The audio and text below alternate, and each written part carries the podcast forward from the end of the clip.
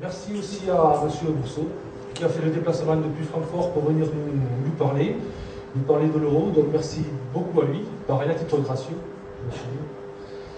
Et euh, pour ceux qui ne connaîtraient pas M. Brousseau, en deux mots, docteur en économie, docteur en mathématiques, début de carrière dans le privé dans une grande banque parisienne, celle de Place de Paris. 1998, euh, accès au corps du système, la Banque Centrale Européenne à Francfort, et 2015 euh, à Castres. Donc voilà. Je vais laisser. Euh, alors, je vous demanderai aussi un truc. Vous avez des papiers sur les chaises. si vous voulez, la vidéo, enfin, la, la conférence est captée au niveau vidéo. Donc, pour ceux que ça intéresse, j'imagine à peu près tout le monde, on a laissé des papiers qu'il faudra pas jeter par terre, qu'il faudra conserver. Et il y a une feuille, une grande feuille, celle qui plus grande que les autres, où on peut remplir en deux mots euh, qui on est, son téléphone et son mail. On enverra à tout le monde euh, le, lien de, le lien Internet pour avoir la vidéo euh, à disposition chez soi si on veut la revoir. Voilà. Donc on va pouvoir commencer. Merci d'éteindre aussi vos portables et puis euh, Vincent.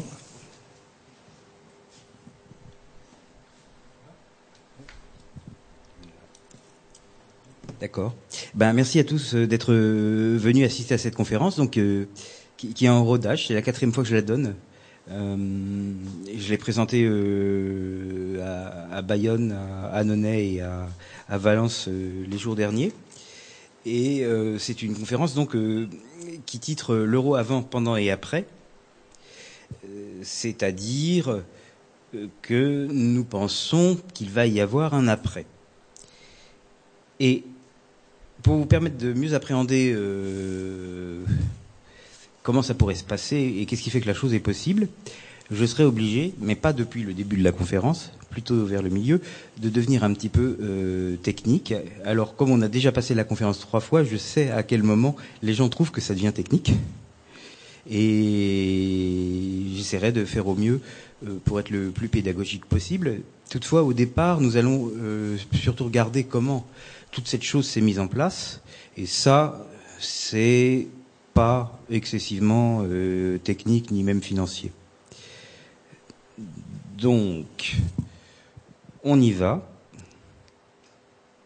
Mais tout d'abord, un mot de présentation sur notre parti, donc l'UPR, pour ceux qui ne connaissent pas, qui a été créé il y a 8 ans. Euh, pour le 50e anniversaire du traité, du traité de Rome, ce qui c'est un petit peu euh, ironique. Et il a été créé par euh, François Asselineau, dont vous avez certainement tous entendu parler. Alors Asselineau est le, président et le fondateur du parti. Euh, de, métier, c'est un inspecteur général des finances. Donc, vous savez, ce sont ces énarques qui sortent tout, tout, au sommet de l'ENA et c'est les meilleurs postes. donc, c'est eux qui les obtiennent. je ne l'ai pas mis sur le slide, mais je crois qu'il a été aussi major de HEC. Enfin, c'est une tête. Euh, et il a fait un peu de politique comme membre des cabinets ministériels. Il était à l'époque RPR. Donc RPR, c'est l'ancêtre de l'ancêtre des Républicains. C'est ce qu'il y avait avant l'UMP, qui soi-même est avant les Républicains. Hum, j'imagine que quand Asselineau y était, dans, c'était pas tout à fait comme aujourd'hui, mais enfin aujourd'hui, de toute façon, euh, l'individu Asselineau a fait un parti qui n'est ni gauche ni droite, et qui ne reprend pas les problématiques de son, ou les points de vue ou les positions de son ancien parti RPR. Parce que euh, ce qu'il a en tête est de restaurer la souveraineté nationale dont il estime, et moi avec lui, qu'elle est fort aventurée. Et pour ce faire, il convient de s'adresser à, tous les Français, euh, qu'ils soient de sensibilité de gauche ou de droite, euh, laïcards ou religieuses, euh, royaliste, tout ce que vous voulez, euh, parce que ce qui est en jeu est finalement ce qui nous est commun à tous. Et donc, l'UPR est un parti qui, par vocation, est transitoire. C'est-à-dire qu'il a, il a vocation à mettre en place le processus par lequel nous allons recouvrer la souveraineté de notre pays, mais ensuite, euh, ce sera aux Français de recommencer à se disputer pour savoir comment ils veulent être gouvernés, mais ils se disputeront entre eux. Et ils feront leur choix entre eux. Donc ça, c'est l'UPR. Ici, vous avez deux petits graphes. Alors, euh, celui de droite est un zoom de celui de gauche, et vous faites attention que celui de droite ne commence pas à zéro. Euh, Est-ce que vous les voyez bien? Non. Vous les voyez pas bien? J'espère que. Oui, en effet, c'est pas génial. Euh, donc, euh, je com- je vous les commente rapidement. Euh, le, celui de gauche vous montre la progression du nombre d'adhérents sur de- depuis depuis 2007. Euh, vous voyez, c'est une progression un petit peu convexe, enfin plus que linéaire. Et celui de droite vous montre le détail, mais alors évidemment, vu la qualité de l'affichage, c'est pas très intéressant. Enfin, vous voyez que ça monte et que ça monte de, de plus en plus vite. C'est en somme ce qu'il faut en retenir. On est actuellement un petit peu en dessous de, de 8000 adhérents. Alors pour fixer les idées, 8000 adhérents, euh, je, je crois que euh, Europe Écologie Les Verts, c'est la moitié de ça. Et le nouveau parti anticapitaliste, NPA, il est plus petit encore. Donc on est déjà plus euh, ce que nos adversaires appelaient avant un micro-parti, puisque on a davantage d'adhérents que des partis qui sont médiatisés. Nous-mêmes ne sommes pas cependant encore euh, médiatisés. On a des difficultés à accéder euh, aux médias. Euh, Moi-même, je suis passé à la télévision une fois. Ça a duré quatre minutes et c'était un petit peu avant minuit. Donc euh, il n'y a pas eu une considérable audience. Et déjà ça, pour nous, c'était miraculeux. Alors que le NPA ou ELV ont moins de difficultés pour accéder au plateau ou pour se faire interviewer dans les grands médias papier. Enfin, on espère que ça va changer. Alors, rentrons un petit peu dans le vif du sujet. Ce dont je vais vous parler, c'est une catastrophe. Et cette catastrophe, il faut se demander comment elle a pu arriver. Pour répondre à cette question, je vais vouloir euh, remonter assez en arrière dans l'histoire et aussi remonter assez profondément dans, la chaîne des, des, causes et des effets. Quelque chose d'assez rare qui s'est produit et ça vaut la peine d'être compris. Ça, ça va m'obliger à rentrer dans la notion de grande puissance. Qu'est-ce qu'une grande puissance? Alors en principe, tout le monde sait ce que c'est qu'une grande puissance. Si vous prenez un, un Vénitien du XVe siècle ou un, un Hollandais du, XIIIe siècle, et que, des gens éduqués, euh, et vous leur demandez euh, c'est quoi les grandes puissances de votre pays, de, enfin de votre époque plutôt, euh, il, il, saura quoi vous dire. Il vous dira oui, euh, bon bah, les grandes puissances c'est euh, l'Empire ottoman, c'est Venise, c'est machin. Euh, mais bien que tout le monde sache ce que c'est, c'est un petit peu difficile à quantifier objectivement. C'est-à-dire euh, comment est-ce qu'on peut trouver des indicateurs qui permettent de mesurer et de déterminer si un pays donné, à une époque donnée, est ce qu'on appelle une grande puissance ou pas. Alors, pour ce faire, on peut recourir à deux sortes de mesures. Et la première catégorie de ces mesures, c'est très précis, mais c'est très spécifique. Alors, vous avez par exemple les indicateurs de type euh, militaire. Si vous comptez le nombre de soldats d'une armée, ben, c'est assez peu ambigu. Hein. Vous avez qu'à les compter, vous savez combien il y en a. Euh, Aujourd'hui, à notre époque, il y a d'autres trucs euh, qui peuvent être importants de la même nature, donc le spatial, le nucléaire, d'autres technologies, pas forcément militaires d'ailleurs, pour lesquelles vous pouvez compter les choses, et ça donne un résultat qui n'est pas du tout ambigu et qui pro, pro, produit un certain classement, mais ça couvre par définition un domaine très étroit. Enfin, c'est spécifique à, à, un domaine et ça n'a pas un caractère global. Et alternativement, vous avez des mesures qui sont moins précises, mais qui sont plus globales. Et la première, euh, vous la connaissez certainement sous le nom de PIB, produit intérieur brut. C'est une espèce de mesure globale de la taille de l'économie. Donc, le PIB est légèrement moins précis. Vous pouvez, c'est pas aussi simple que de, de, de compter des trucs. Mais il a l'avantage de toucher à tous les domaines à la fois, et donc de ne rien oublier. Et alors, il y a quand même une certaine cohérence entre les deux types de mesures, c'est ce qui fait qu'il n'y a pas d'ambiguïté sur ce qu'est une, sur ce qu'est une grande puissance, parce que, euh, évidemment, vous n'allez pas avoir de domination militaire ou spatiale ou autre si votre économie est petite.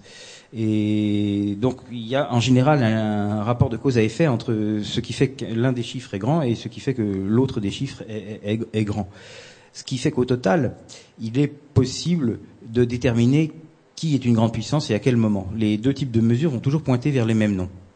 Et alors c'est intéressant de remarquer que la liste des grandes puissances n'a pas varié au cours des 200 dernières années. C'est toujours le même top 7. Naturellement, si on monte plus en dans, le, plus en arrière dans le passé, euh, elle va changer. Hein. On peut remonter comme ça jusqu'à l'Empire romain. Et bien sûr, la liste des grandes puissances n'est pas, constante au cours de l'histoire, mais sur les deux derniers siècles, elle l'est plus ou moins. On a toujours les mêmes noms, qui sont les noms de sept pays, euh, et qui sont faciles à repérer, parce qu'il y en a cinq qui, ont, qui sont caractérisés par le fait qu'ils ont un rôle spécial à, à l'ONU, et que par ailleurs c'est les puissances nucléaires officielles. Donc ces cinq pays sont, comme vous le savez sûrement, l'Amérique, l'Angleterre, la France, euh, la Russie et la Chine. Et il y en a deux autres qui seraient vraisemblablement dans le même cas s'ils n'avaient pas perdu la guerre. Et ces deux-là, c'est l'Allemagne et le Japon. C'est-à-dire que si euh, ils n'avaient pas été dans le camp des vaincus à la fin de la Seconde Guerre mondiale, il aurait été probable qu'ils auraient eu aussi euh, un rôle spécial à l'ONU et puis qu'ils auraient eu aussi euh, la, puissance nucléaire de façon officielle. Et, mais ils ont perdu, ils ont perdu. Enfin, toujours est-il que avec ces 5 plus 2, vous avez la liste des 7 pays qui sont restés en tête du palmarès pendant une période assez longue qui couvre deux siècles. Alors évidemment, au cours de ces deux siècles, les rapports de force se sont modifiés. Hein, ils n'ont pas resté constants. La première chose, et c'est une sur laquelle nous allons beaucoup insister, c'est l'accession des États-Unis à un rôle spécial qui s'appelle le rôle d'hégémon. Hégémon, ça veut dire quelqu'un qui exerce l'hégémonie. Euh, c'est en quelque sorte la grande puissance des grandes puissances. Enfin, c'est la catégorie au-dessus. Et une autre chose euh, qu'il faut noter au cours de ces deux siècles, c'est qu'il y a eu de grandes variations de l'importance relative euh, de quatre autres qui étaient l'Allemagne, la Russie, la Chine et le Japon, parce que si vous regardez l'histoire euh, du 19e et du 20e siècle, eh bien, leur poids relatif, leur importance politique, euh, leur euh, prétention à l'hégémonie mondiale ont monté et descendu, souvent de façon assez drastique, et sont pas restés constants. il n'en reste pas moins que ils ont toujours fait le sommet de la liste. Alors ici, ce slide euh, vous rappelle aussi qu'il y a un lien aujourd'hui entre le fait d'être une grande puissance et l'axe, la direction plus particulière de ce qui est la domination scientifique et technique. Donc, euh, parmi les, sept que nous avons vus, six d'entre eux ont été considérés à un moment ou à un autre des 200 années euh, qu'on regarde comme le pôle scientifique du monde entier, dans un domaine ou dans un autre. Le septième, à qui ça n'est jamais arrivé, ça ne devrait pas tarder à lui arriver aussi, puisque c'est la Chine. Chacun de ces pays, chacun des sept, est aujourd'hui considéré comme scientifiquement avancé. Et après, je fais remarquer que le classement peut dépendre aussi du domaine, hein, parce que dans la science et dans la technique, vous avez quand même des sous-catégories et des sous-sous-catégories, et tout le monde n'est pas en tête au même moment, au même endroit, sur, le, euh, euh, même sous-domaine. Et alors, il y a une relation entre ce qui est scientifique et ce qui est technique, d'une part, et les autres indicateurs qu'on a vus avant, parce que, euh, bien évidemment, le fait d'avoir l'avance scientifique et technique va aider votre économie, va aider votre puissance militaire, et inversement, si vous êtes en avance du point de vue économique militaire, ça va vous permettre de capter de la technologie ou de, ou de l'acquis scientifique. Ce qui fait que cette histoire, cette dimension scientifique maintenant est très importante. Alors si on avait remonté jusqu'à l'Empire romain, elle n'aurait pas été importante hein, parce que euh, à l'époque de l'Empire romain, bon, la technologie c'était et la science c'était pas c'était pas très très euh, avancé, mais maintenant ça fait la différence.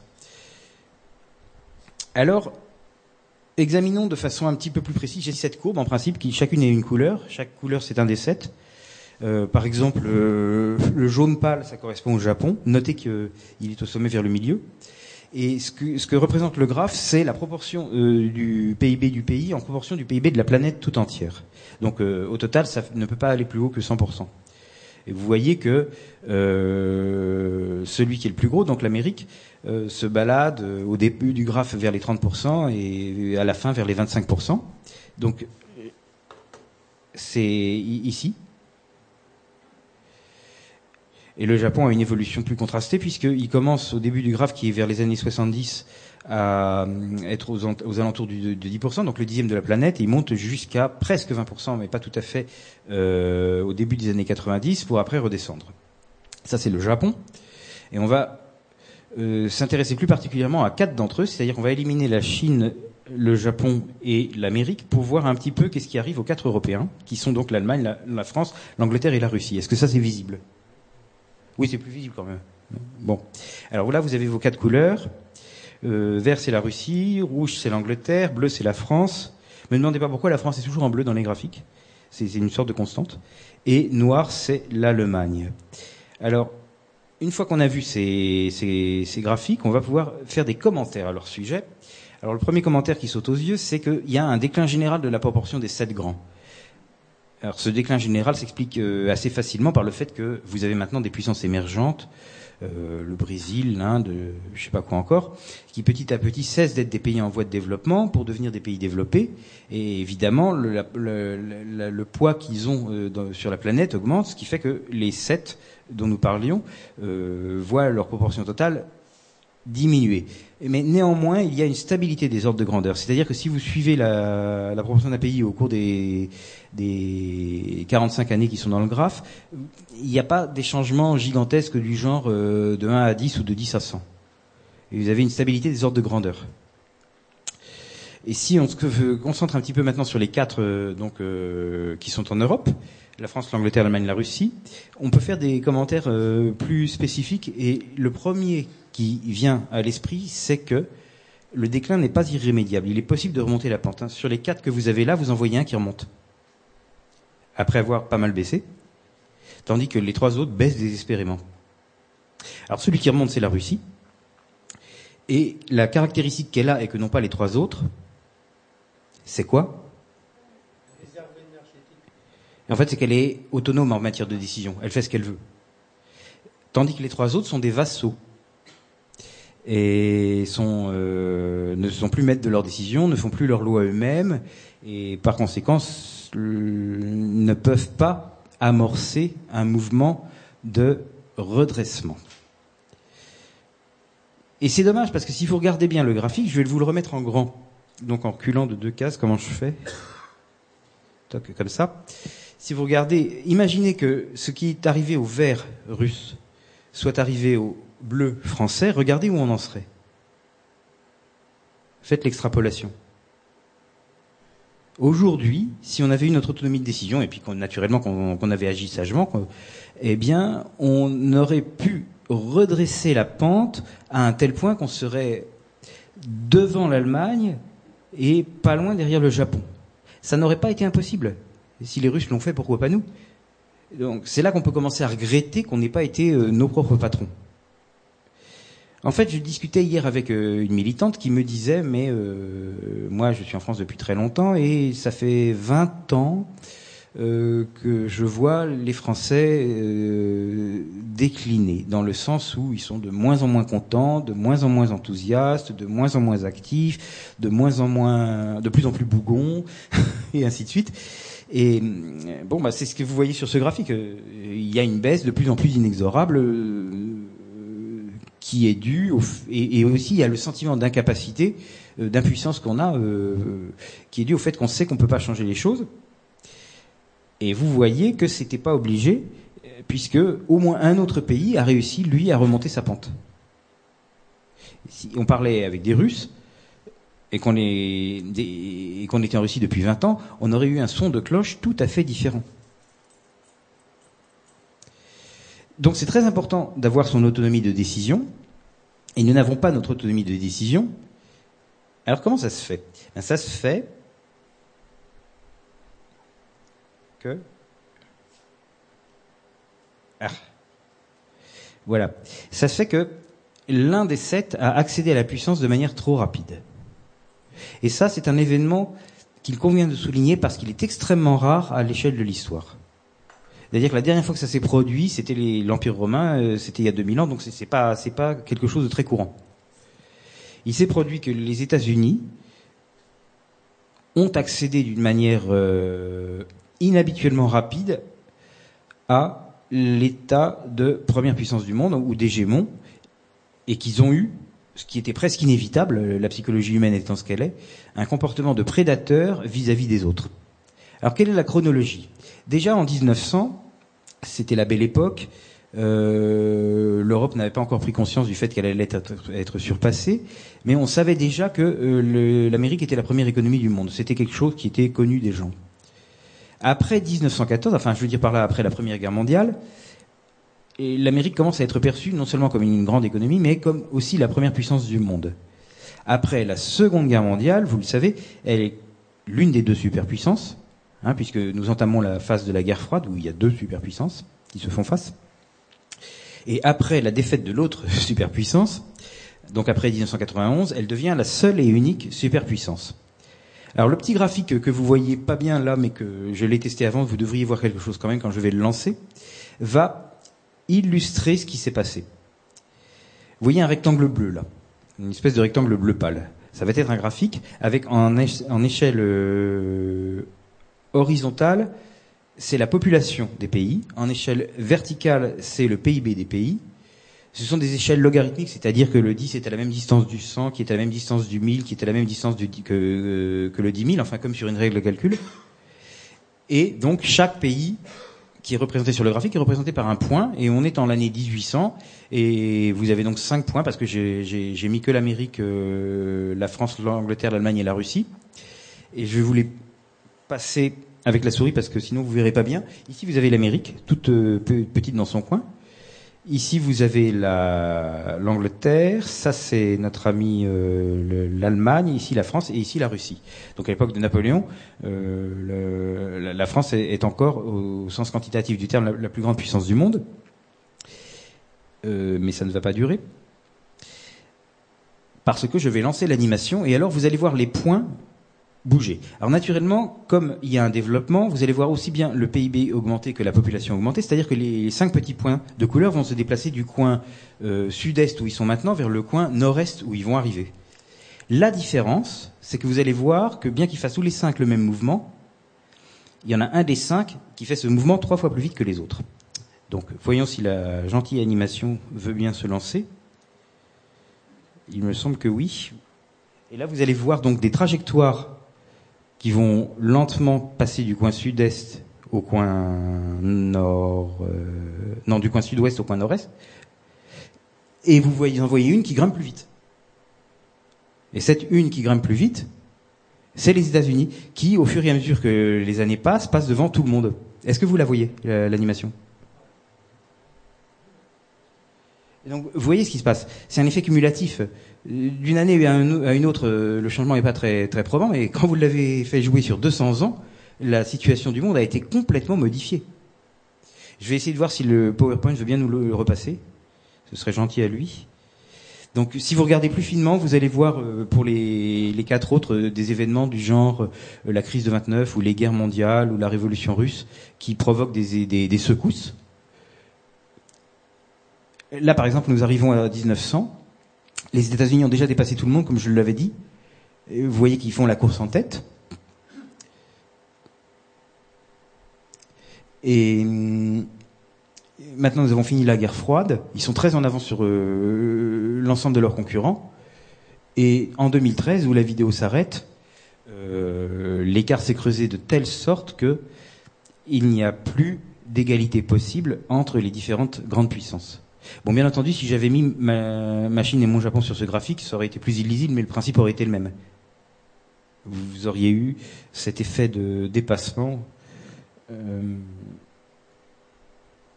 alors, cette accession à l'hégémonie des États-Unis a eu évidemment des répercussions sur la psychologie des Américains.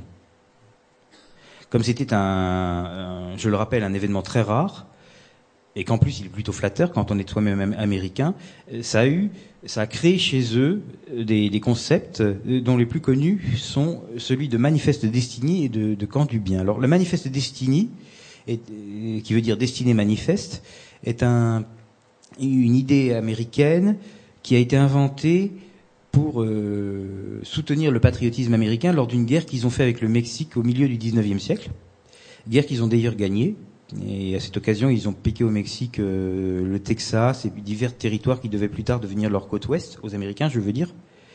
Et la manifeste destinée, ça voulait dire ça c'était leur point de vue, ils l'expliquaient ainsi, que leur pays en particulier avait la destinée manifeste de diriger le monde parce que, euh, après je sais pas comment ils, peuvent justifier ça, mais, c'était ça quoi. Leur destinée était manifestement celle de régner sur le monde, et c'est ça que ça veut dire manifeste destinée. Donc là on est vers 1850 à peu près, et la version plus moderne de, de cette expression c'est ce qu'on appelle le camp du bien, qui elle est apparue vers euh, les années 2000 donc c'était déjà après la fin de la guerre froide. C'était au moment où, il commençait à, à se batailler avec des pays genre Irak, Afghanistan. Le camp du bien, euh, c'est pareil. Alors c'est un camp qui par construction est construit autour des États-Unis et qui représente le bien, sachant que tous ceux qui s'y opposent, c'est forcément des mauvais. Donc c'est une vision très morale de la chose. Mais c'est deux expressions d'une même idée. Hein. C'est simplement que les, les, deux phrases euh, ne datent pas de la même époque, mais c'est quelque chose de euh, commun. Alors, l'affichage étant ce qu'il est, je vais moi vous lire les petites choses à côté. Euh, mais d'abord, oui, sur la stratégie. Alors la stratégie des États-Unis, la stratégie des États-Unis pour accéder à cette euh, hégémonie se trouve avoir des caractères constants qui ne changent jamais et qui sont premièrement acquérir la prééminence dans un cercle de plus en plus grand, c'est-à-dire d'abord euh, sur les voisins immédiats, ensuite sur les alliés d'une zone plus étendue, enfin sur la planète entière, et j'ai trouvé ici un rapport d'un think tank américain qui s'adresse à des Américains, donc qui n'est pas euh, qui n'est pas de la propagande qui s'adresse à nous, qui décrit exactement ça. Donc il s'agit du Council of Foreign euh, Relations, qui était un, think tank en principe apolitique, mais qui est le est un conseiller euh, du, gouvernement des États-Unis pour tout ce qui est des histoires de politique extérieure, de relations internationales et ils ont pondu un rapport dont le thème central était la Chine, euh, qui date du mois de mars, et dessus, il y a des phrases qu'il va falloir que j'arrive à lire moi-même. ah. Qui décrivent en fait comment eux perçoivent la stratégie de leur pays. Et je les traduis euh, directement, je vais pas vous les lire en anglais pour pas vous faire rire. Ça dit, depuis leur fondation, les États-Unis ont, de façon continue cherché euh, à, poursuivre sur, à, enfin, concentrer leur stratégie sur l'acquisition et le maintien d'une prééminence sur leurs rivaux potentiels. Potentiel est important parce que euh, ça veut même pas forcément dire leurs rivaux actuels. Enfin, leurs rivaux avec lesquels ils se battent effectivement, c'est tout ce qui pourrait émerger comme rival potentiel. Donc c'est ça qu'ils écrivent. Et ensuite, ils donnent des détails, hein, pour si on n'avait pas compris. Tout d'abord, euh, au sein du continent nord-américain. Ensuite, dans l'hémisphère occidental. Et enfin, dans le monde entier. Donc c'est pas moi qui le dis, c'est eux, et quand ils s'adressent à eux-mêmes. Et la page suivante a une phrase encore plus intéressante parce qu'il recommande de poursuivre euh, cette stratégie dans le but de maintenir une primauté des États-Unis sur tous les rivaux potentiels qui pourraient émerger. Donc, le moins que l'on puisse dire, c'est que ça ne manque pas de clarté. Ils disent très précisément ce qu'ils veulent faire. Alors, ils ne nous le disent pas à nous, mais comme c'est des documents publics, on peut les lire. Et ce qu'on aurait pu deviner soi-même en regardant l'histoire de ces 200 dernières années est en fait euh, tout à fait confirmé par leur propre analyse de leur propre stratégie. Ce slide ici vous rappelle quelques petits euh, détails euh, sur l'aspect purement militaire de la domination américaine. Alors il est bien connu que l'armée américaine occupe aujourd'hui le premier rang ce qui est un petit peu moins bien connu, c'est la taille du budget militaire américain. Imaginez-vous que ce budget est supérieur à celui de tous ses concurrents réunis. C'est ce qui apparaît en jaune dans le tableau.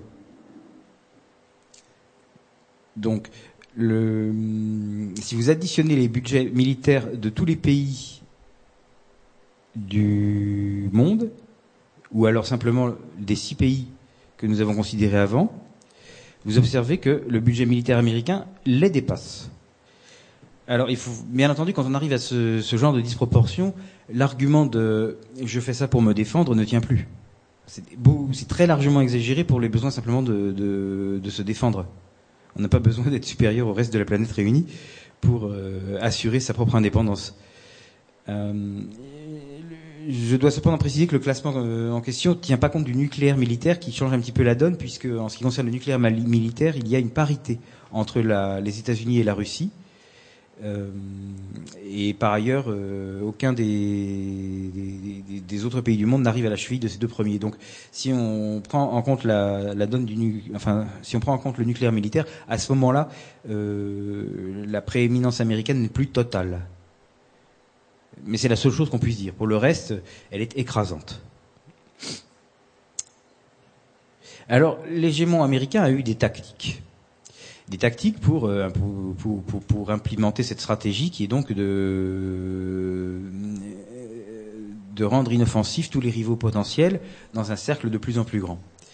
Alors, sur le Japon, il n'y a pas grand-chose à dire parce que, comme vous le savez, le Japon est sous occupation militaire depuis 1945 et en plus, les partis de gouvernement du Japon sont euh, noyautés par les États-Unis, ce qui fait que, euh, en fait, les Japonais ne sont plus un rival possible. Alors qu'est-ce qu'il reste? Il reste la Chine et la Russie d'une part, et les puissances européennes d'autre part. S'agissant de la Chine et de la Russie, l'hégémon américain utilise des tactiques qui sont très classiques et qu'il n'a pas inventées, qui sont vieilles comme le monde. Donc euh, il ceinture l'adversaire avec des bases militaires, avec des petits États vassaux. Euh, et un truc qui est peut-être un petit peu plus novateur, c'est qu'il maintient euh, ses adversaires dans des rôles subalternes en ce qui concerne le système financier. Alors ça, c'est effectivement, ça n'avait pas de contrepartie dans, l'ancien temps. C'est quelque chose d'un peu neuf. Mais le reste, entourer l'adversaire avec des bases militaires et des, ceintures de petits États vassaux, ben, ça existait dans l'Antiquité. Alors c'est ce que font les Américains aujourd'hui en ce qui concerne la Chine et la Russie. Vous, je vous énumère pas les pays, mais vous savez que euh, ils ont tendance un petit peu à, renverser des régimes et à mettre des États euh, à leur dévotion aux alentours de, de, la Chine et de la Russie, donc dans le but de les contenir. Et de même, chaque fois qu'ils le peuvent, ils installent des bases militaires, soit dans le cadre de l'OTAN, soit directement américaines. Alors dans le cadre de l'OTAN, ça va être par exemple pour les États baltes. Euh, dans le cadre purement américain, c'est ce qu'ils ont à Taïwan, à Formose, euh, et ce qu'ils essayent de faire au, au Vietnam. Donc sur la Chine et sur la Russie, leur action est assez simple et facile à comprendre. En revanche, en ce qui concerne les puissances européennes, ils ont utilisé une tactique beaucoup plus créative et qui, je crois, n'avait pas été essayée par quiconque dans le passé. Ils ont pensé à procéder au démantèlement des États-nations. Le démantèlement des États-nations, effectivement, si ça marche, euh, vous êtes assuré que l'État-nation qui n'existe plus en tant qu'État-nation ne sera jamais un rival. C'est une, une, méthode absolument garantie. Mais elle est très novatrice. Et pour ce faire, ils encouragent, voire contraignent, des transferts de souveraineté des États-nations qui ciblent vers des organismes euh, contrôlables. C'est même pas essentiel que ces organismes soient contrôlables. Le plus important, c'est que la souveraineté soit transférée en dehors de l'État-nation, car c'est ça qui provoque l'affaiblissement irrémédiable et qui empêche le compétiteur potentiel de devenir jamais un compétiteur réel. Alors, pour obtenir ces transferts de souveraineté, enfin pour, euh, il y a naturellement euh, trois organismes internationaux qui sautent à l'esprit. Vous avez l'Union européenne, grâce à laquelle euh, une très grande part de la souveraineté française est extraite de la France. Vous avez l'OTAN, qui est plus particulièrement euh, centré sur euh, les questions militaires et grâce à quoi euh, les différentes armées d'Europe de l'Ouest deviennent subordonnées à un commandement américain, donc étranger. Et enfin, vous avez l'euro, qui est une entreprise également très novatrice et qui n'a pas de précédent. C'est la première fois qu'on essaye un truc pareil. Ça s'est fait dans ce cadre. Euh, le transfert des pouvoirs de décision hors des États-nations a deux choses importantes, euh, enfin plus importantes les lois et les manettes économiques. Alors les lois, ça veut dire que euh, les textes de loi qui vont être en vigueur dans les pays qui sont cibles ne seront même plus le résultat d'un débat politique des habitants du pays en question, mais seront importés de l'extérieur elles sont apportées, elles sont en fait, nos lois sont aujourd'hui euh, fabriquées à la Commission européenne et ensuite euh, simplement enregistrées par un vote euh, qui a un caractère assez formel du Parlement. Donc nous ne faisons plus nos lois. Et les manettes économiques, les manettes économiques vont porter sur la politique monétaire et ensuite la politique budgétaire. Naturellement, quand vous avez ôté à un pays sa capacité de faire ses lois chez lui et euh, sa capacité d'avoir une politique monétaire ou une politique budgétaire, vous l'avez extrêmement affaibli. Et vous êtes euh, à ce moment-là très loin du cas euh, du cas vert qu'on avait là. En fait, ce que les Américains cherchent à éviter, c'est que ceci soit possible. Vous voyez? C'est là toute l'idée.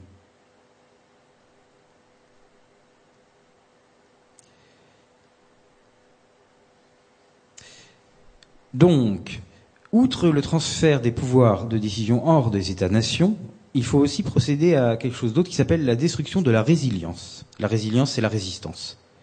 Alors, on va détruire la résilience des cibles en démantelant leur patrimoine étatique, c'est-à-dire en faisant en sorte que ce que l'État possédait, soit de matériel, soit d'intellectuel, soit, euh, lui soit enlevé par des privatisations, par des dissolutions. Euh, euh, par exemple, vous pouvez intégrer le CNRS, qui est un truc immatériel, à des organismes de recherche de plus en plus externes, de, manière à ce que le CNRS ne soit plus que la facette locale de quelque chose qui n'est plus français du tout mais vous pouvez aussi euh, faire en sorte que l'État soit contraint de vendre les châteaux qu'il possédait euh, ou les œuvres d'art qu'il possédait. C'est le même principe qui est le démantèlement du patrimoine étatique où vous pouvez faire en sorte que, ben, s'il construisait des Airbus, après il soit obligé de les construire non plus tout seul, mais avec d'autres, et ainsi le contrôle lui échappe. Ou, pareil pour euh, tous les domaines qui ont été un jour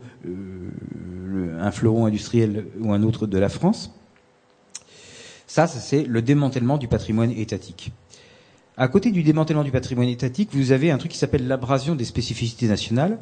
Alors ça, c'est vous avez des pays qui ont certaines habitudes comportementales, je sais pas, par exemple, ils aiment bien euh, grouper leur territoire par euh, département. Ils ont l'habitude de fonctionner comme ça. Euh, l'habitude administrative, c'est l'habitude aussi pour, euh, pour, les pour les administrés. Enfin, c'est comme c'est c'est ce à quoi c'est ce sur quoi ils sont réglés, et vous faites disparaître ça. C'est une spécificité nationale qui n'existe pas ailleurs, donc vous dites, il n'y en aura plus, vous aurez simplement un truc euh, qui sera commun à tout le monde, et de cette façon, vous désancrez le pays sur un truc qui, possédait. Vous dissolvez lentement sa personnalité. Donc l'abrasion des spécificités nationales ne marche pas que sur la France. Dans le cas de la France, j'ai pris l'exemple du découpage territorial, parce que là, il y avait une spécificité française, mais euh, tout pays peut avoir une spécificité nationale qui ensuite est abrasée du fait, au prétexte de ce qu'on appelle l'harmonisation européenne ça consiste à dire, bah, vous faisiez comme ceci avant, sur cette chose-là, mais euh, vous êtes dans l'Europe maintenant, donc euh, il faut euh, faire comme les autres, et vous allez remplacer votre ancien système par un nouveau système. Et ainsi, que ça soit sur la procédure de, délivrance des diplômes, ou, sur le découpage territorial, ou sur n'importe quoi que vous puissiez imaginer, ce qui faisait la spécificité d'un pays disparaît, comme ça, il est désorienté. Donc l'abrasion des spécificités nationales euh, est agi comme un complémentaire du démantèlement du patrimoine étatique. Et enfin, et bien entendu, il y a euh, l'abrasion des autonomies militaires. Alors ça, c'est tellement évident que j'en parle guère. En gros, vous faites en sorte que les forces armées du pays cible obéissent à un commandement qui n'est plus national.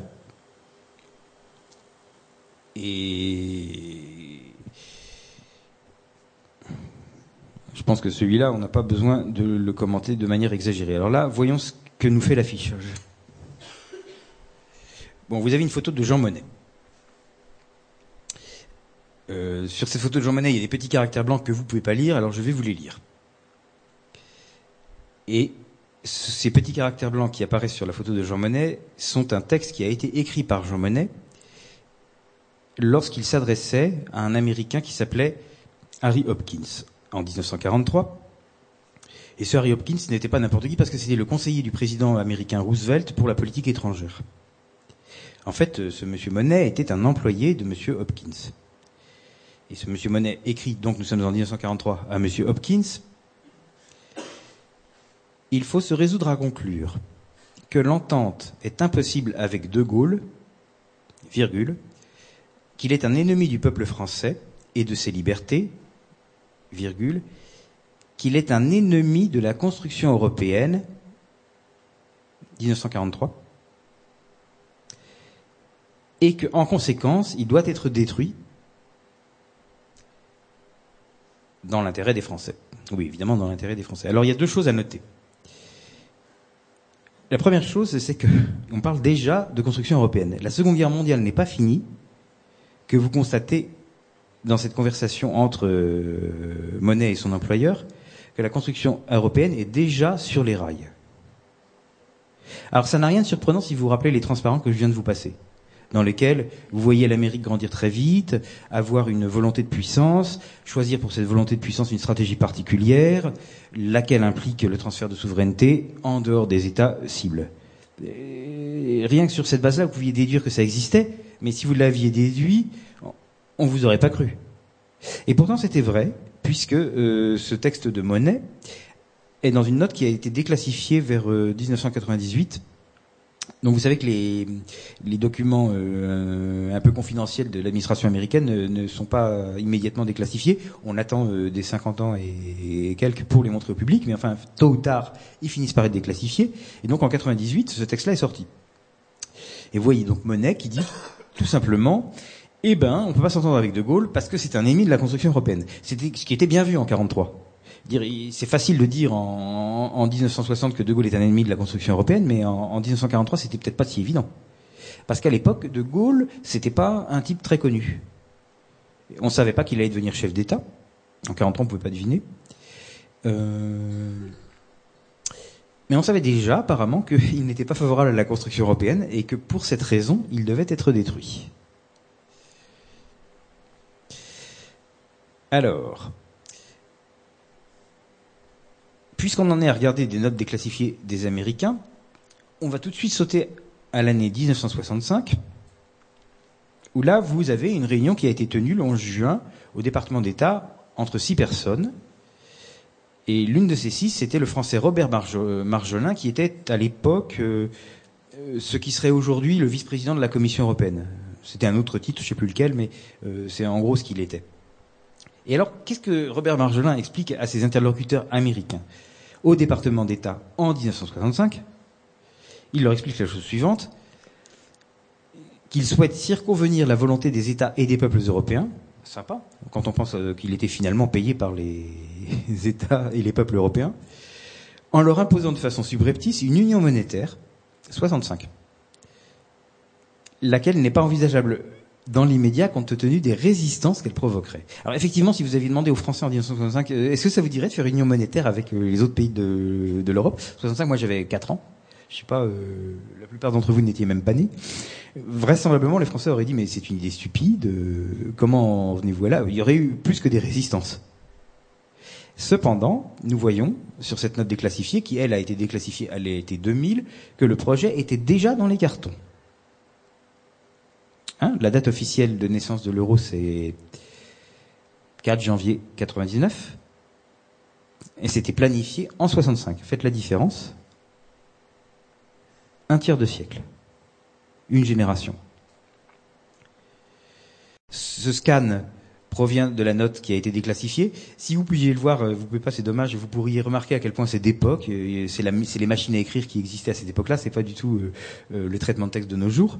Et vous voyez Monsieur Marjolin qui exprime alors qui expresse cette concerne, il, il exprime qu'il a du souci au sujet du fait qu'il y aurait des résistances à ces propositions monétaires si on les faisait pour le moment, et de ce fait, le mieux serait, c'est ce qui apparaît en jaune dans le slide, ce serait le mieux d'attendre jusqu'à ce que on atteigne un point où ces propositions, qui donc aujourd'hui seraient jugées irrecevables, apparaissent comme absolu, comme virtuellement inévitables. C'est-à-dire qu'on va pousser les choses jusqu'à un tel point que non seulement ça paraîtra une solution naturelle, mais encore ça paraîtra une solution inévitable. Et effectivement, il suffisait d'attendre 35 ans en progressant pas à pas. Et l'union monétaire fut vendue aux Français lors du référendum de 1992 sur le traité de Maastricht, où s'est passé de justesse, d'ailleurs. Et elle a été implémentée, enfin mise en œuvre, en 1998, pour commencer en janvier 99. Les peuples n'en ont rien su. À aucun moment on leur a dit, ben voilà, c'est un plan qui traîne dans les cartons depuis euh, euh, la moitié du siècle, et le but du jeu est de vider votre pays de sa substance. Non. On vous l'a présenté d'une manière un peu différente, pour que vous puissiez voter pour. Poursuivons un petit peu notre exploration. Et nous arrivons maintenant au mois de septembre 2011. Alors là, c'était déjà la crise. 2011, euh, les premières rumeurs d'explosion de l'euro ont déjà eu lieu. Si vous avez bien suivi ce que je vous ai raconté, vous devez en déduire que les Américains souhaitent que l'euro continue. Or, en septembre 2011, vous avez un ministre des Finances américain qui s'appelle M. Geithner, et il s'invite de sa propre initiative, lui-même, tout seul, à un sommet euh, des, ministres des Finances qui se tient à Wroclaw, euh, le sommet de l'Union européenne. Et qu'est-ce qu'il fait là, l'invité, qui s'est invité tout seul? Il rappelle à l'ordre les Européens. Il dit aux Européens, euh, vous ne faites pas assez d'efforts pour empêcher l'euro d'exploser.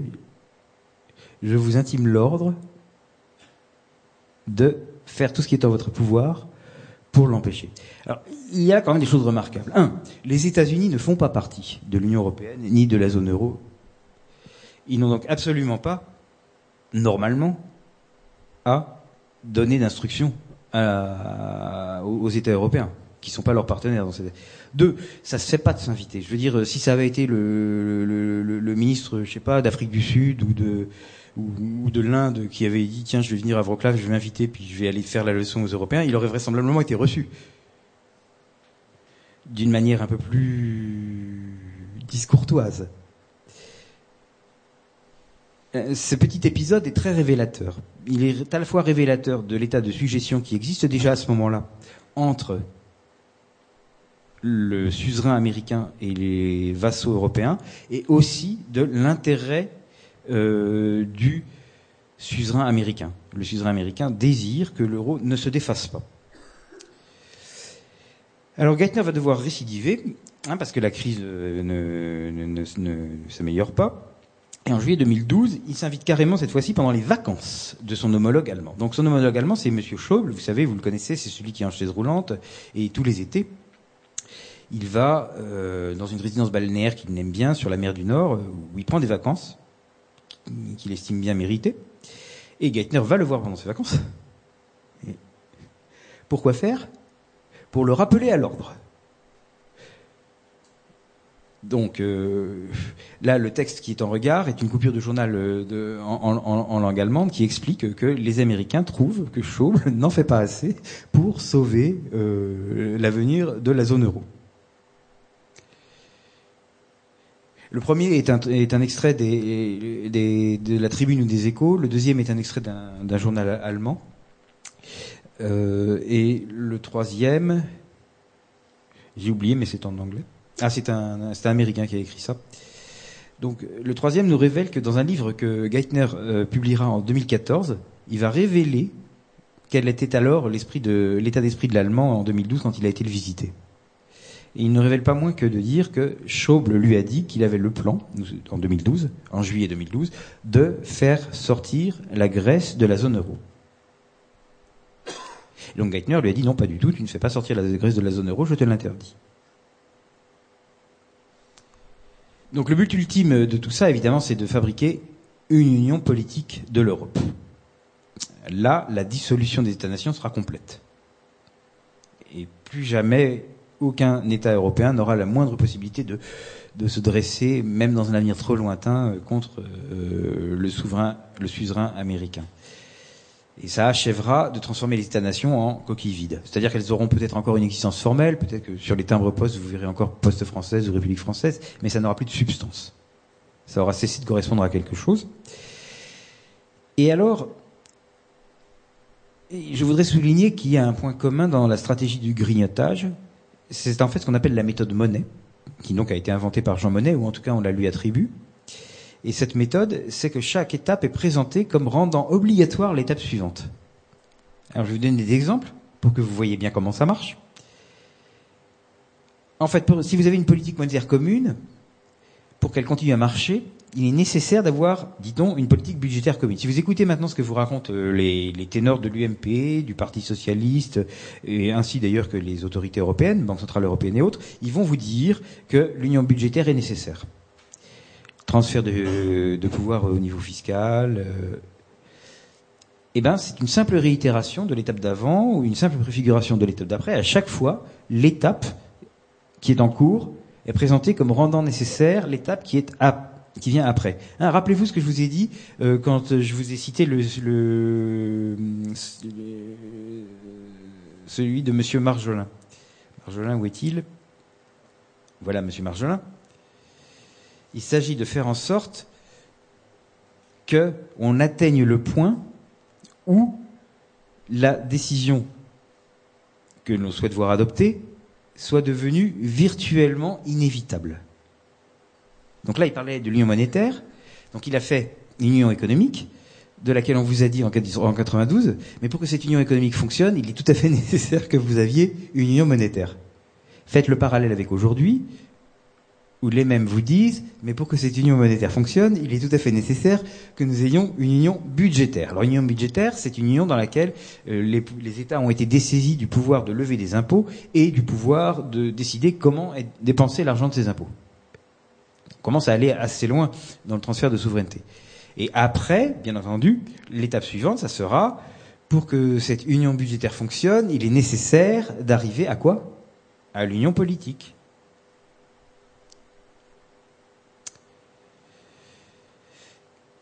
Donc, le, procédé est, récurrent et itératif. À chaque fois, c'est amené de la même façon. Là, par contre, on ne peut pas vraiment dire qu'il fasse preuve d'imagination, mais c'est ça qu'on appelle la méthode monnaie. Vous atteignez un point A qui rend obligatoire le point B. Vous faites valoir au bon peuple que le point B est rendu nécessaire pour maintenir le point A.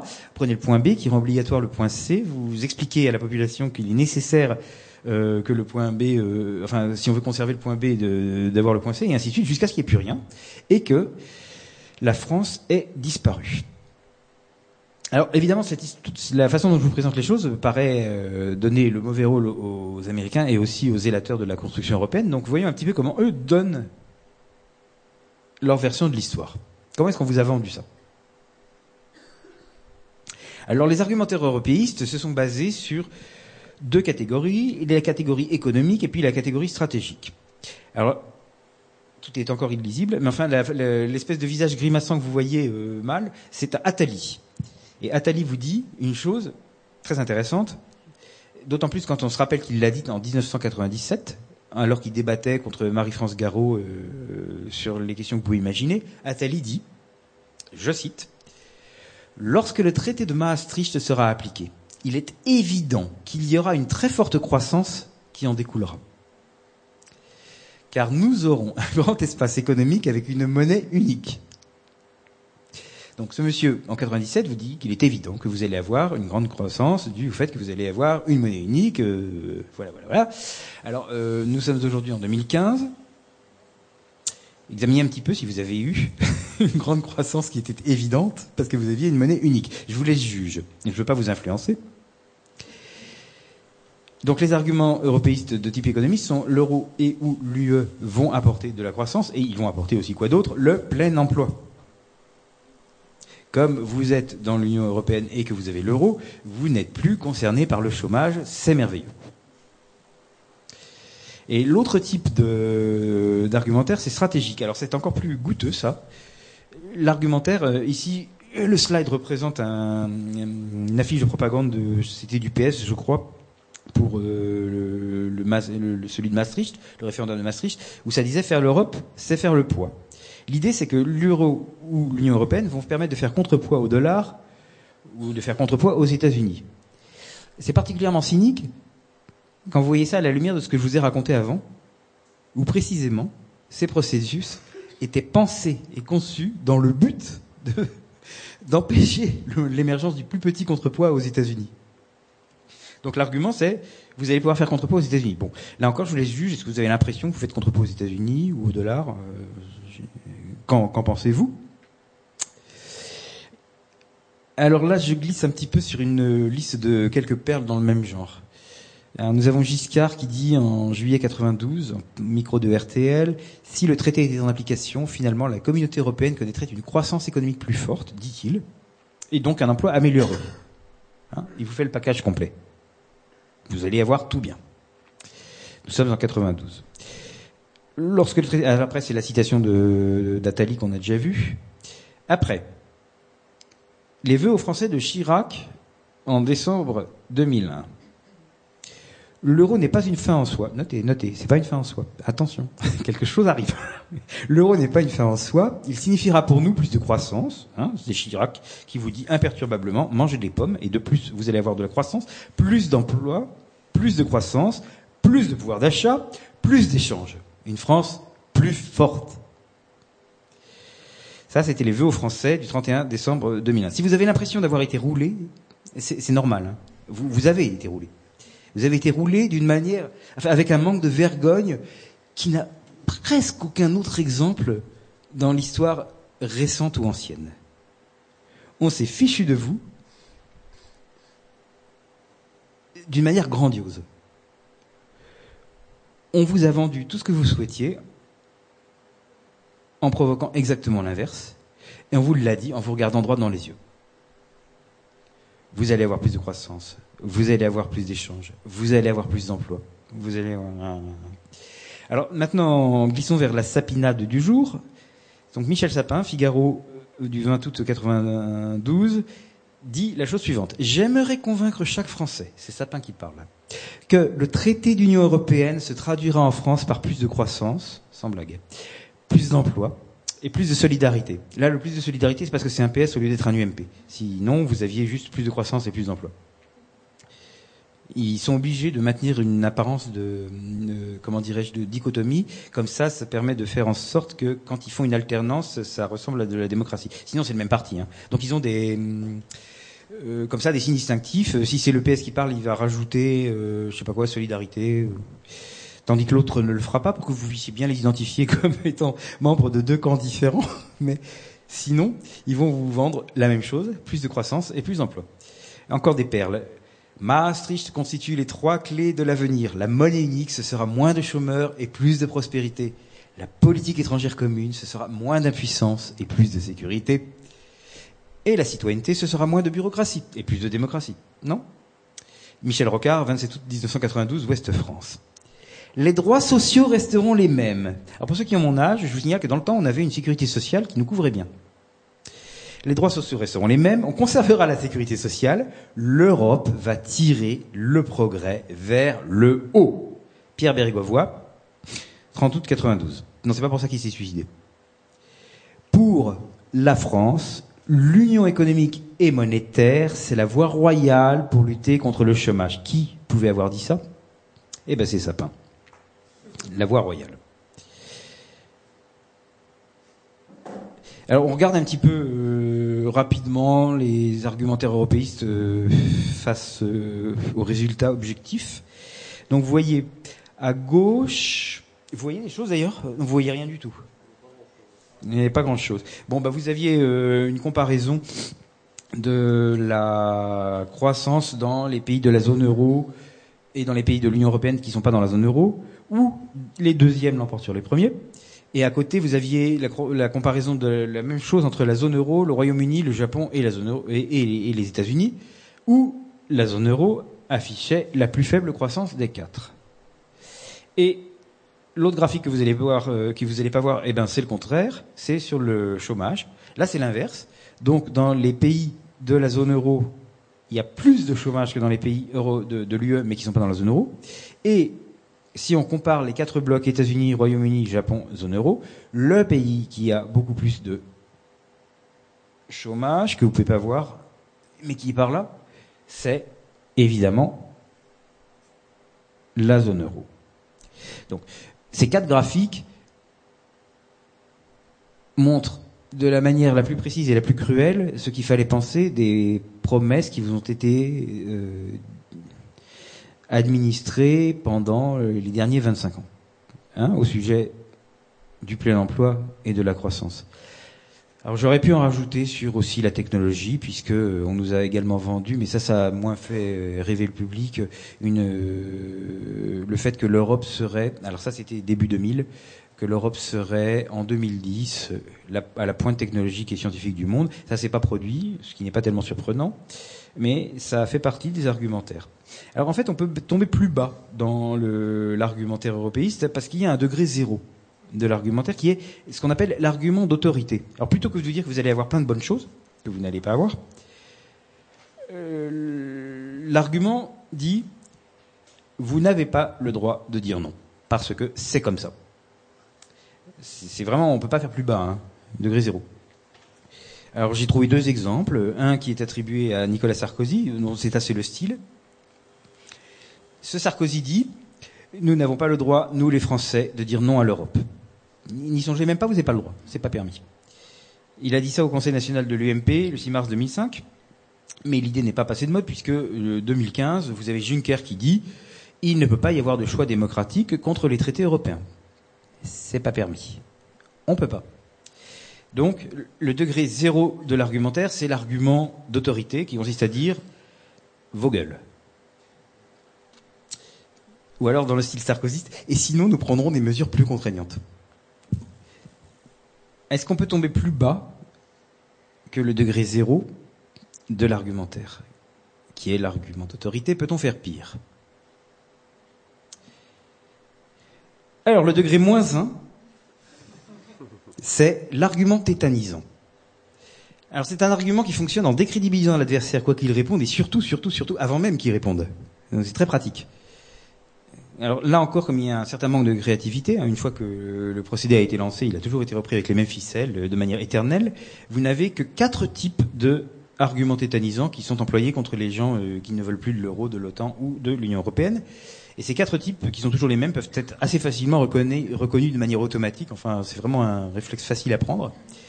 Alors, quels sont les quatre types d'arguments tétanisants? Le premier, c'est la diabolisation. Alors, la diabolisation a six sous-désinences vous avez traité l'adversaire de nazi, fasciste, antisémite, raciste, négationniste et vichiste. Ça fait six. Donc, bien entendu, vous ne faites pas les six à la fois. Hein. Vous prenez un ou deux. Et vous traitez votre adversaire de ça. C'est diabolisant. Ça s'appelle la diabolisation. Et c'est très, pratique parce qu'après, il peut plus rien répondre. S'il dit quelque chose, comme de toute façon c'est un nazi, vous n'allez pas écouter ce qu'il dit. Et donc, euh, l'affaire est réglée avant même qu'il n'ait pu s'exprimer. Alors ça, c'est le premier des quatre types d'arguments tétanisants. Le deuxième, c'est quoi? Elle est plus particulier, c'est l'accusation d'être un fauteur de guerre. Donc ça consiste à dire, vous êtes contre l'euro, donc vous voulez la guerre. Vous voulez les chars russes qui roulent dans vos rues, qui écrasent les gens et qui mettent à feu et à sang euh, vos villes. Quel rapport, on n'en sait rien, mais c'est un truc récurrent. Vous êtes accusé d'être un fauteur de guerre, et une fois que vous avez été accusé d'être un fauteur de guerre par vos adversaires qui sont eux des pacifistes euh, éclairés et des humanistes, euh, eh ben, peu importe ce que vous pourrez dire ou répondre, puisque comme vous êtes le fauteur de guerre, vous êtes le méchant.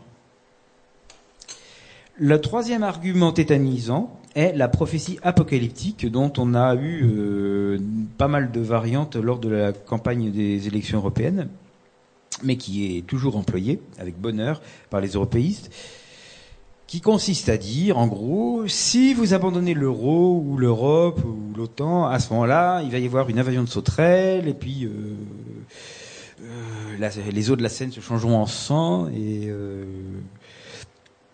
vos, économies fondront, vous serez livré à des hordes de barbares, ce sera Mad Max, il y aura plus de pharmacie, Enfin, ce sera euh, absolument atroce. Alors, pour remettre euh, les prophéties apocalyptiques en permanence, il faut par exemple se rappeler qu'à 500 km d'ici, vous avez un pays qui s'appelle la Suisse, qui n'est ni dans l'UE, ni dans l'euro, ni dans l'OTAN, et qui n'a pas eu de nuages de sauterelles, qui n'a pas eu de Mad Max, euh, qui n'a pas eu de, de dépossession des épargnants de leurs petites économies. donc, il faut se rappeler que ces trucs, les arguments tétanisants, c'est en fait c'est très grossier c'est des choses auxquelles vous pourriez répondre si vous aviez le droit de répondre. Le truc de l'argument tétanisant est que ça vous retire le droit d'y répondre. Mais sinon, euh, en tant qu'argument, c'est rien. C'est pour ça que je les ai mis en degré moins 1.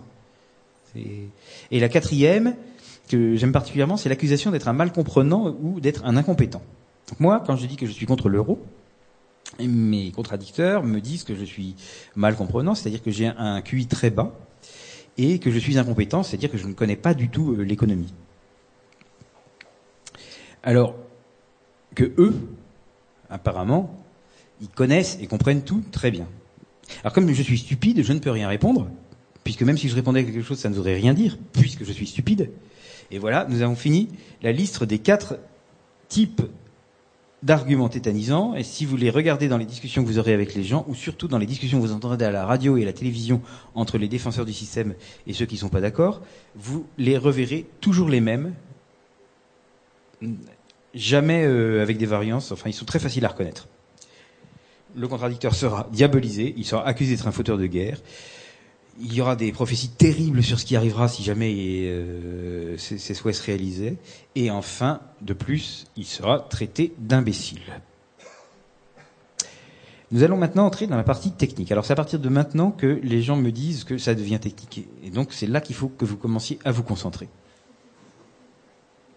Qu'est-ce que l'euro? Alors, pour répondre à cette question, je suis obligé de commencer par rappeler qu'est-ce que c'était que l'argent dans l'ancien temps. C'est-à-dire que déjà, ça va pas être comme l'argent aujourd'hui. Alors imaginez-vous que dans l'ancien temps, c'était avant la Première Guerre mondiale, et ça a commencé en vers moins 400, euh, eh ben, il y avait une monnaie unique. Simplement, on n'y pensait pas.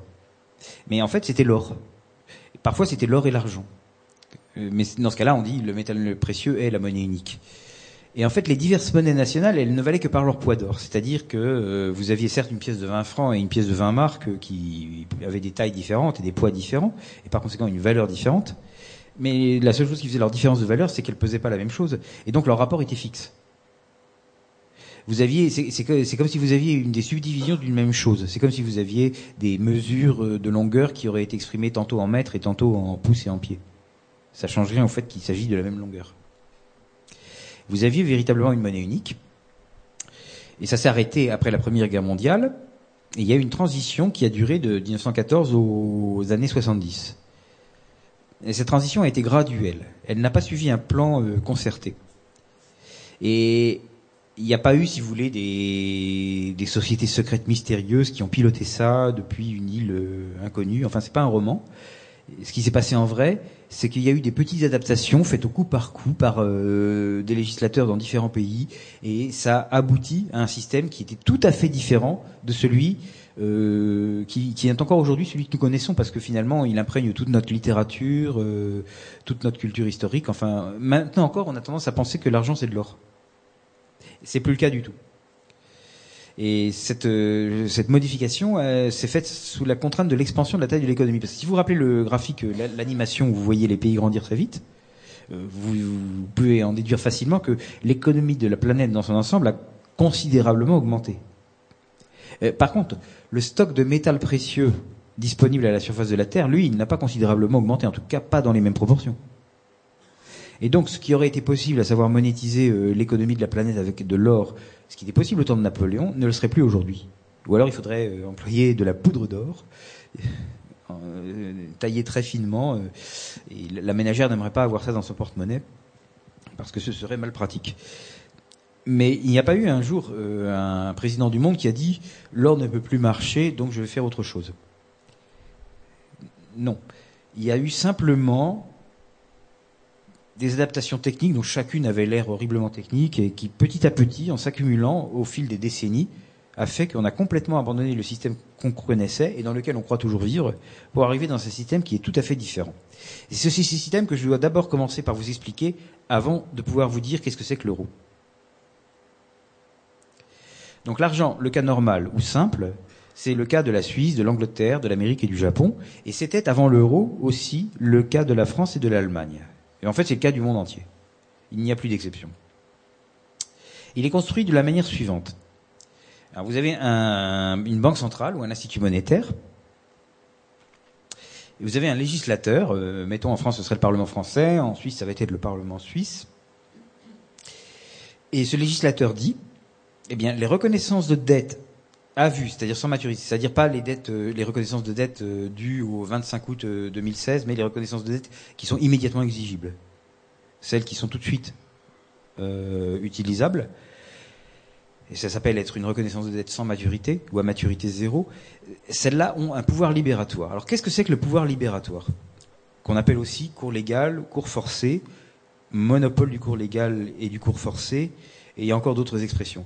Eh bien, c'est un pouvoir, c'est un privilège légal, donc qui est conféré par le législateur, qui fait que un commerçant ou un vendeur de biens ou de services n'a pas le droit de refuser d'être payé dans cette chose. Donc, je vais prendre comme exemple le franc suisse parce que le, maintenant que la France est dans l'euro, c'est plus compliqué. Donc, l'exemple le plus proche du cas simple, c'est le franc suisse. Pourquoi est-ce que le franc suisse a de la valeur? Parce que vous avez dans la Suisse le Parlement suisse qui dit les reconnaissances de dette à vue de la BNS, Banque nationale suisse, sont ont pouvoir libératoire et donc nul sur le territoire de la juridiction suisse ne peut décider de ne pas accepter d'être payé en, cette chose-là. Alors comme tout le monde sait que c'est comme ça, du coup il y a un intérêt à détenir du franc suisse parce que vous savez que si vous en avez, vous pourrez faire vos courses avec, vous pourrez payer votre loyer, vous pourrez payer vos impôts, et donc du coup, bien que le franc suisse ne soit plus du tout, du tout garanti sur l'or, et, ça depuis très longtemps, ça reste intéressant d'en avoir parce que finalement, c'est celui qui permet de subvenir à vos besoins. Et en fait, c'est ça que vous voulez, c'est pas d'avoir de l'or. Ce que vous voulez, c'est pouvoir payer vos dépenses. Sachant que, à cause de ce privilège légal, vous pourrez utiliser cette monnaie pour faire euh, vos différents achats eh ben c'est ce qu'il vous faut. Du coup, vous voulez en avoir. Du coup, vous demandez à ce que vos salaires soient, soient versés en ça, et ainsi de suite. Et ça fait que cet argent a de la valeur. Alors naturellement, c'est pas une garantie absolue que ça va avoir de la valeur, parce que le franc suisse et le dollar du Zimbabwe sont basés sur le même principe. Et pourtant, vous le savez peut-être, le dollar du Zimbabwe est plus faible que le franc suisse. Hein, puisque c'est une monnaie euh, avec des billets où il y a plein de zéros et enfin c'est pas exactement le prototype de la monnaie forte, le dollar du Zimbabwe, alors que le franc suisse, si, mais il fonctionne exactement sur le même principe. Ce qui fait la différence après, c'est que l'économie du Zimbabwe est moins développée que, que celle de la Suisse. Ce qui importe. Alors, ces reconnaissances de dette à vue vont prendre deux formes. Et deux seulement. Donc, c'est technique, mais c'est simple.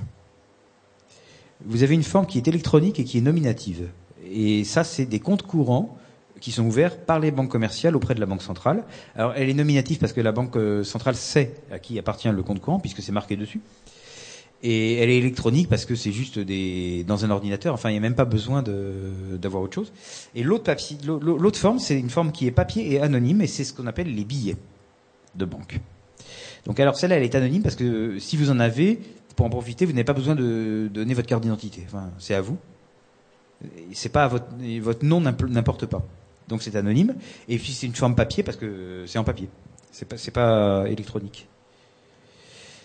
Alors ici, j'insiste sur le fait qu'il n'est en général pas très bien compris que la monnaie n'est plus gagée sur l'or. Il faut euh, capter ça. Elle n'est pas gagée sur l'or, elle n'est pas gagée sur autre chose, et c'est uniquement cette histoire de cours légal et forcé qui, lui confère de la valeur. Il faut aussi préciser qu'elle n'est pas créée ex nihilo. C'est-à-dire que euh, l'institut qui crée ça, donc la Banque centrale, la Banque de France ou la BNS, ne va pas, d'un coup de baguette magique, créer des, francs suisses ou des francs français ou des euros. Il y a, toujours une contrepartie. C'est-à-dire qu'il se peut qu'elle en crée parce qu'elle achète quelque chose. Par exemple, euh, je dis n'importe quoi, mais vous avez une maison, vous la lui vendez, eh ben, elle vous donne de, sa monnaie qu'elle vient de créer, mais en échange, elle garde dans son bilan votre maison.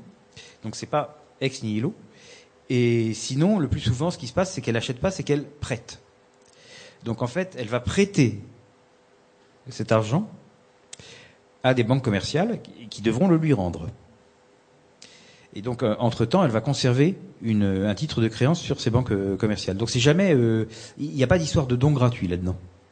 Ça n'existe pas. Alors, le cas euro, est forcément plus compliqué. Pourquoi? Parce qu'il y a plusieurs pays. Et s'il y a plusieurs pays, alors il y a plusieurs législateurs. Et si vous avez suivi ce que j'ai dit dans les slides précédents, eh bien, c'était le cours légal et forcé qui faisait la valeur de l'argent, donc qui impliquait le législateur, qui était justement le pouvoir qui conférait ce cours légal et forcé. Si vous avez plusieurs législateurs, comment ça marche? Eh bien, ça marche différemment. Alors on a construit le cas euro de manière à reproduire le cas que je vous ai décrit avant de la façon la plus simple possible. Mais évidemment, c'est pas identique puisqu'il y a plusieurs pays. Et c'est ça qui va créer la différence entre l'euro et les monnaies normales. Et c'est aussi ça qui va faire qu'il y a une porte de sortie.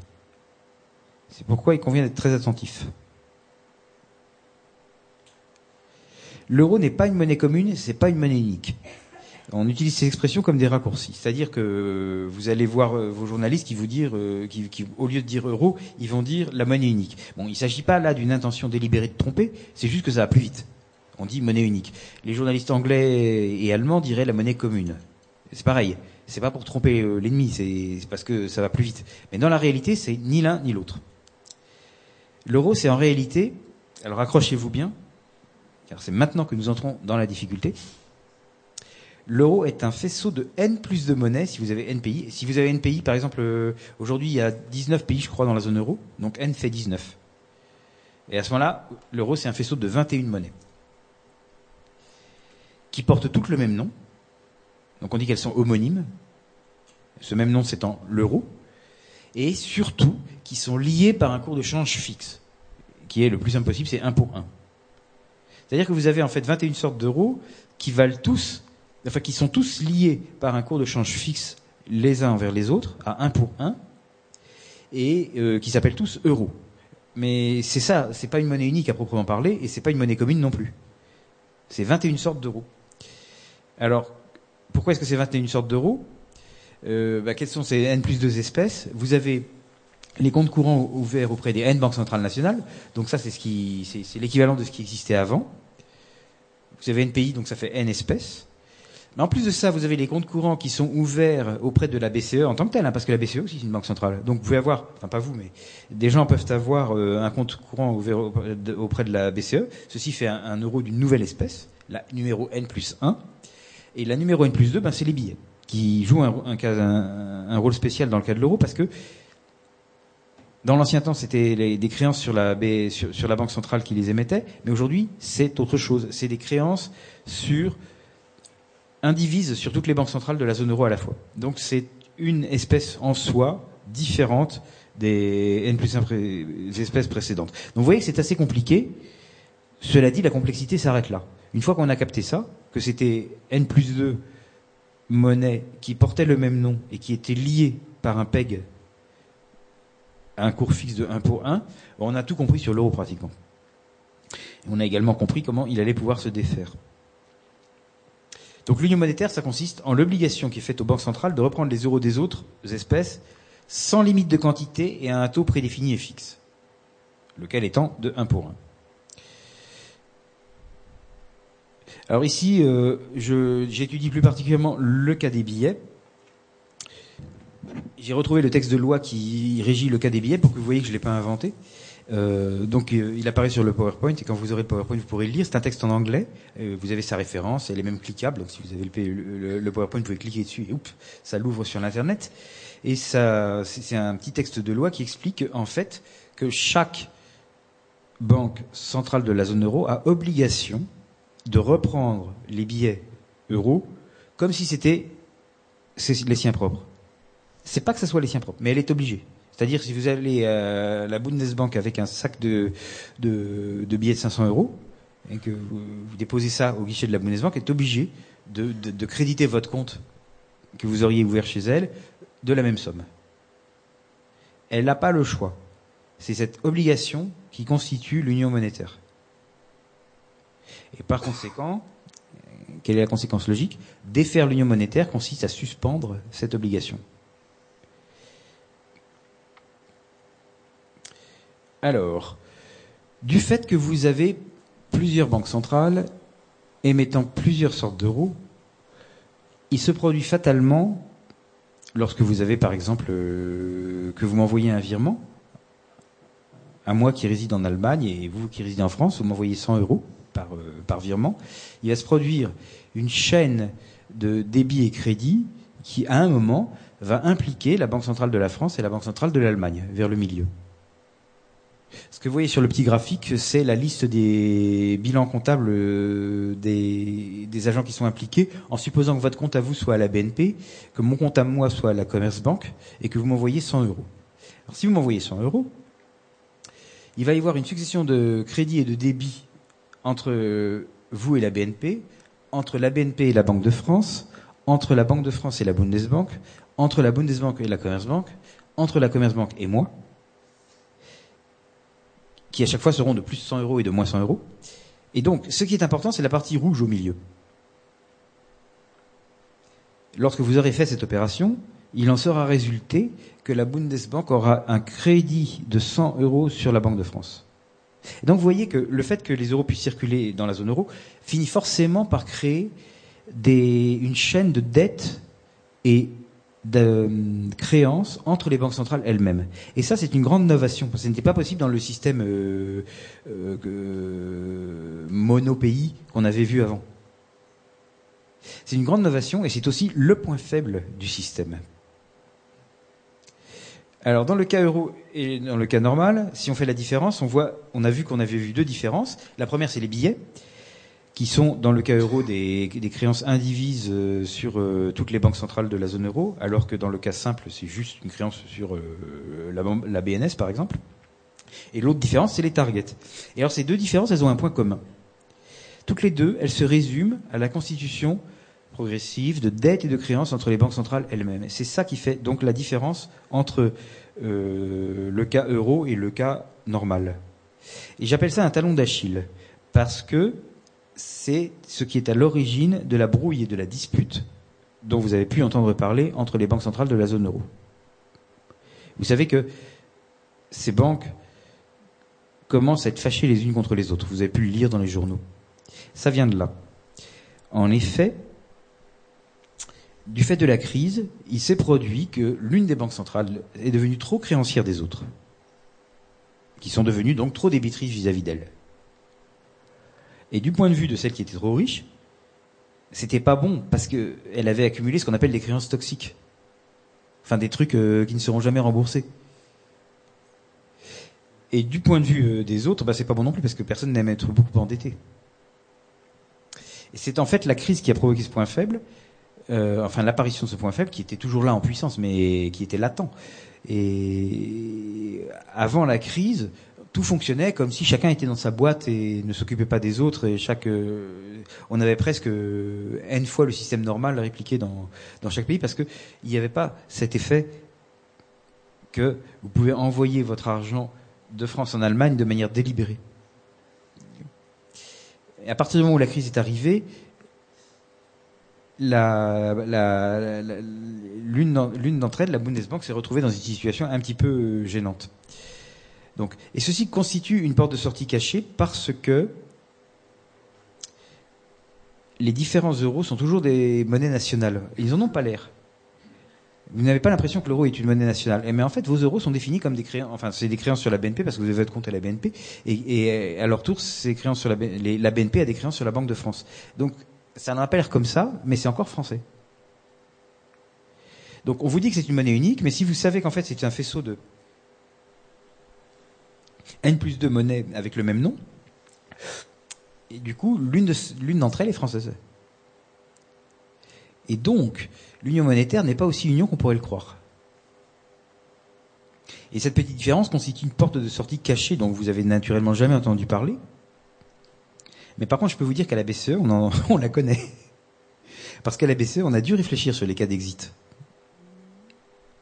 On a dû réfléchir sur comment on gérait le cas d'un pays qui sortait on a dû réfléchir à ce qui se passait. Donc on sait pertinemment, nous, que euh, le, fait que les euros soient en réalité toujours définis au niveau national constitue la clé de la réversibilité du système. Et ça, vous ne l'entendrez pas si vous regardez le journal euh, télévisé sur TF1. Mais c'est vrai. Par contre, vous l'entendrez si vous, si vous traînez euh, dans les corridors de la BCE ce qui ne vous arrivera pas. C'est pourquoi vous devez vous en remettre à moi. Alors cette faiblesse cachée et cette vulnérabilité cachée sont apparues parce qu'il y a eu une crise. Alors quand est-ce que la crise a commencé? Alors, c'est vraiment pas de chance, mais l'origine de la crise, au commencement, était quelque chose de mondial et pas du tout d'européen. En fait, l'Europe n'y est pour rien. Vous avez eu un accident dont vous vous souvenez peut-être. Le 9 août 2007, il y a eu le gel de trois fonds monétaires. Le 15 septembre 2008, il y a eu la fameuse faillite de Lehman Brothers. Le 30 septembre 2008, là par contre, vous en avez peut-être moins entendu parler, il y a eu un truc très important qui s'appelle l'arrêt de marché monétaire interbancaire. Avant, il y avait un marché monétaire interbancaire qui était un marché dans lequel les banques se prêtaient et s'empruntaient de l'argent. Après, il n'y en a plus. Et ceci a constitué un dysfonctionnement très important qui a requis des mesures d'urgence qui ont été prises immédiatement par les principales banques centrales et qui ont pris la forme d'injections de liquidités très importantes. Je précise que c'était la seule chose à faire. Pourquoi?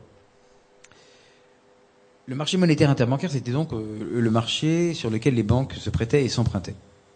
Donc, euh, en fin de journée, chaque banque était un petit peu en positif ou un petit peu en négatif, naturellement et celles qui étaient un petit peu en positif prêtaient sur le marché monétaire interbancaire à celles qui étaient un petit peu en négatif, et puis voilà.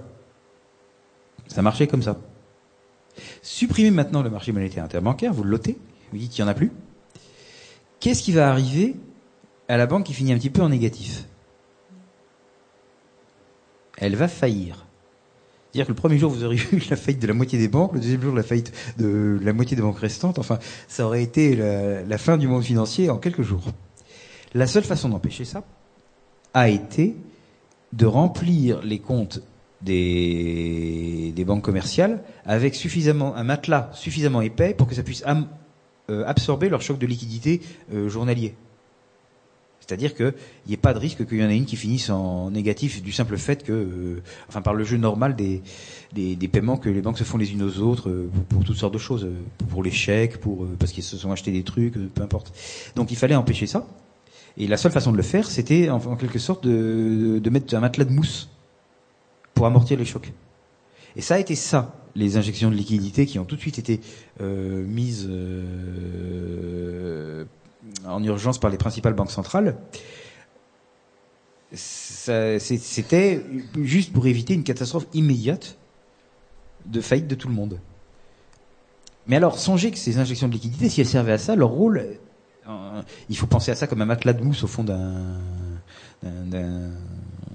récipient qui transporte un truc fragile. Le rôle n'est pas de bouger. Donc ces liquidités n'étaient pas là pour circuler dans l'économie. Elles étaient là pour absorber les, chocs journaliers de, dû au fait que vous finissez jamais votre journée exactement à zéro. Et donc les banques n'avaient pas intérêt à les faire circuler. Au contraire, elles, devaient les thésauriser, les garder pour elles. Donc c'est des injections de liquidités qui n'ont pas circulé dans l'économie, et qui n'ont pas créé d'inflation. Ça, ça intrigue beaucoup les gens. Mais puisque les banques centrales ont injecté de l'économie, est-ce qu'il aurait pas dû, euh, pardon, ont injecté de l'argent dans l'économie, est-ce que normalement il n'y aurait pas dû y avoir de l'inflation?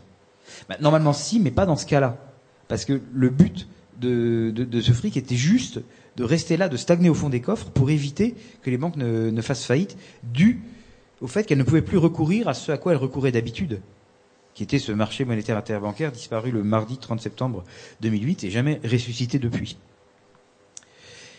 Enfin, c'était une crise mondiale, mais n'avait rien d'européen. Manque de chance, ça a impacté l'euro. Hein. On a vu que l'euro avait une faiblesse cachée. Et jusque-là, il était resté bien caché. Mais la crise a appuyé sur ce point faible. Et on a vu des choses. Les taux d'emprunt en euros des différents États de la zone euro, qui avant étaient les mêmes, se sont mis à diverger. Et d'autre part, les déséquilibres target, donc c'est des équilibres qui sont créés quand vous m'envoyez de l'argent en Allemagne, se sont mis aussi à diverger. Donc la, Bundesbank est devenue très créancière et les autres sont devenus très débitrices. On va voir les deux choses. Alors d'abord, les taux d'emprunt de la zone euro. Ici, c'est le slide le plus technique. Donc si vous arrivez à le suivre, après, ça deviendra progressivement de moins en moins technique. Donc accrochez-vous bien. Les taux d'emprunt de la zone euro sont représentés sur ce graphique. J'espère qu'il se voit. Oui, il se voit. Et voyez sur l'axe horizontal la maturité. Donc euh, là, j'ai pris une photographie de ce qui se passait en 2004, je sais pas quand, un certain jour. Et donc les maturités des emprunts auxquels vous pouvez penser vont de 2004 à 2024 parce que j'ai pris 20 ans. Donc sur votre axe ici, là que je suis l'axe horizontal, vous voyez 20 années. Et là, vous voyez des taux qui vont sur ce graphique de 0 à 10%. Ce sont des taux auxquels vous allez prêter à emprunter aux différentes maturités.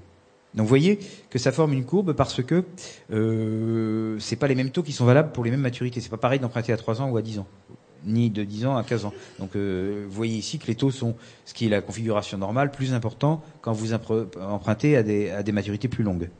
C'est pas obligatoirement comme ça, mais c'est le plus souvent comme ça. Ceci étant, vous voyez pas une courbe, mais vous en voyez cinq. Alors il y a une courbe en ligne épaisse qui est un truc technique qui représente le taux neutre, qui est celui que vous pouvez penser comme n'avantageant ni le prêteur ni l'emprunteur. C'est-à-dire que si vous faites un prêt emprunt à cette majorité, à ce taux neutre, personne n'est lésé. Le prêteur n'est pas avantagé, le prêteur n'est pas lésé, l'emprunteur n'est pas avantagé et l'emprunteur n'est pas lésé. Après, si vous empruntez, vous prêtez à un, un taux qui est plus haut ou plus bas, quelqu'un est lésé.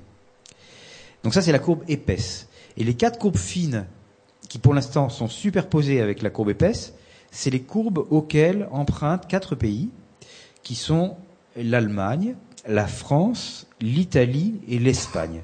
Donc ce que vous pouvez constater, c'est que sur ce jour euh, de janvier 2004, euh, ces quatre pays empruntaient au même taux, et que ce taux n'était ni à leur détriment, ni à leur avantage.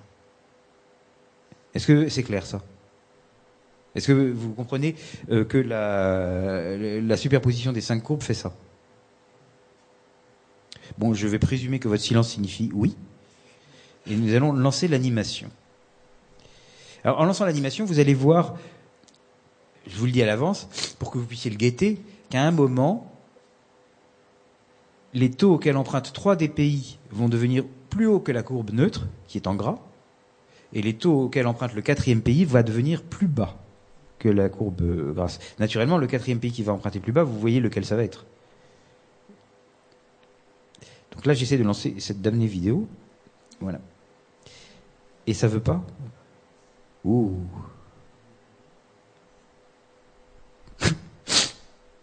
je pense que je suis trahi par la technique.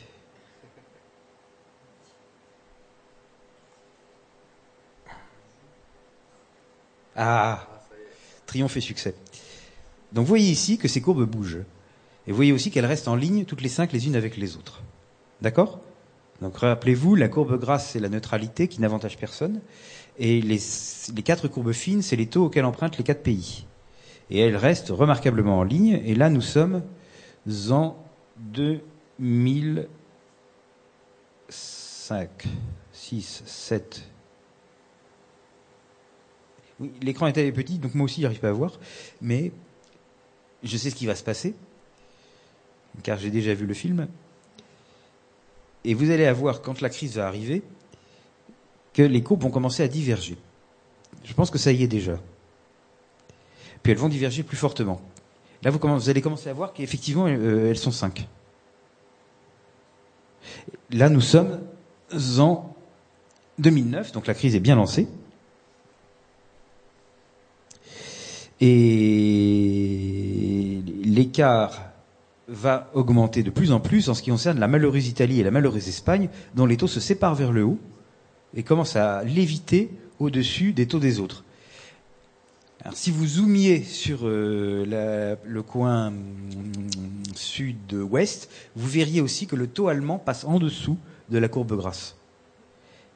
C'est-à-dire que alors que les autres pays sont obligés de payer des taux plus importants, enfin, qui leur sont détrimentels pour emprunter, l'Allemagne gagne quand elle, elle emprunte. D'où est-ce que ça peut venir? Eh bien, c'est parce que quand vous prêtez à l'Allemagne, vous obtenez une espèce d'assurance contre le risque d'explosion de la zone euro. Et que vous êtes d'accord pour payer un peu pour avoir une assurance. En effet, si vous prêtez votre argent à l'Allemagne, disons sur deux ans, et eh ben dans deux ans, l'Allemagne va vous rendre cet argent, de toute façon, dans la monnaie qui sera la monnaie allemande à l'époque. Mais si par contre, vous vous contentez benoîtement de garder cet argent dans un coffre, fut-il localisé en Allemagne, il est tout à fait possible que d'ici là, l'euro ait cessé d'exister ou d'être valable en Allemagne et que votre argent n'ait pas été converti dans ce qui sera la monnaie allemande à l'époque. Donc c'est plus risqué de garder votre argent dans un coffre que de le prêter. En ce sens que si vous le prêtez à l'Allemagne spécifiquement, vous serez remboursé vraiment dans la monnaie allemande, donc en marque. Alors que autrement, vous risquez d'être remboursé dans un panier de monnaie européenne. Et donc, c'est moins bien. Et par conséquent, vous êtes d'accord pour consentir une petite ristourne quand vous prêtez à l'Allemagne, parce que ça vous assure contre ce risque. Et pour ce qui est de l'Italie, de l'Espagne et de la France, eh ben, c'est le contraire. Votre problème est que vous prêtez à l'Italie, je sais pas, à 5 ans, c'est très bien, mais peut-être que quand elle va vous rendre après les 5 ans passés, ça sera plus de l'argent qui a, qui, qui a cours légal en Allemagne. Donc ça, c'est un risque contre lequel vous devez vous assurer, et c'est pourquoi vous voyez que vous demandez à l'Italie des taux plus importants. Tout ça est très logique. Donc vous avez un risque d'explosion de la zone euro qui se reflète dans la façon dont les cinq courbes ont divergé. Et dont elles ont divergé non seulement entre elles, mais par rapport à la courbe de neutralité. Donc là, voilà. Et j'avais dit qu'il y avait un autre truc qui avait divergé, c'était les fameux targets. Alors rappelez-vous que les targets, c'est des dettes et des créances euh, de banque centrale à banque centrale dans la zone euro. Donc, par construction, comme la somme de toutes les dettes et les créances entre elles, euh, c'est un système fermé, ça fait zéro. Vous pouvez en avoir une qui doit moins 2, enfin une qui est, à moins 2 parce qu'elle doit 2, une qui est à moins 3 parce qu'elle doit 3, et la troisième va valoir forcément plus 5. Hein, puisque c'est des dettes et des créances entre elles. Et donc la somme de tous ces chiffres doit faire zéro, et c'est ce qui explique que le graphe que vous voyez ici est symétrique. C'est-à-dire que la somme des hauteurs positives et des, euh, moins les hauteurs négatives, c'est exactement zéro tout le temps.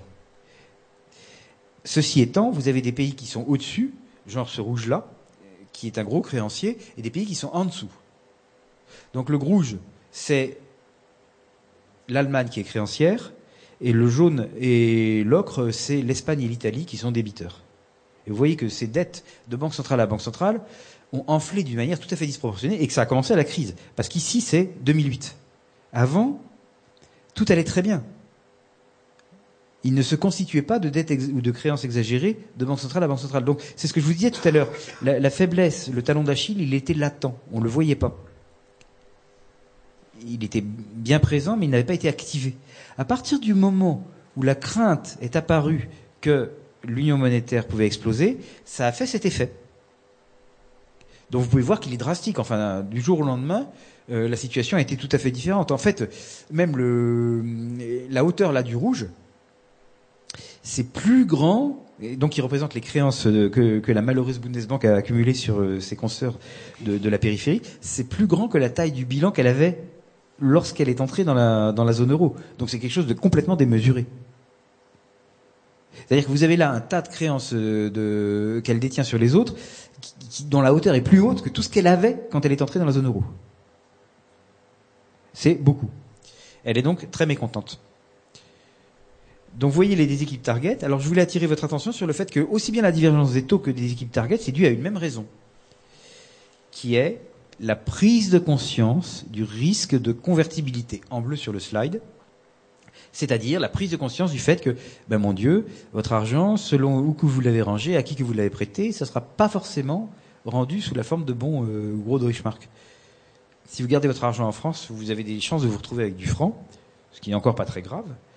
Mais si vous gardez votre argent en Italie, vous avez une chance de vous retrouver avec des bières italiennes, et ça, c'est une perspective qui va vous faire réfléchir.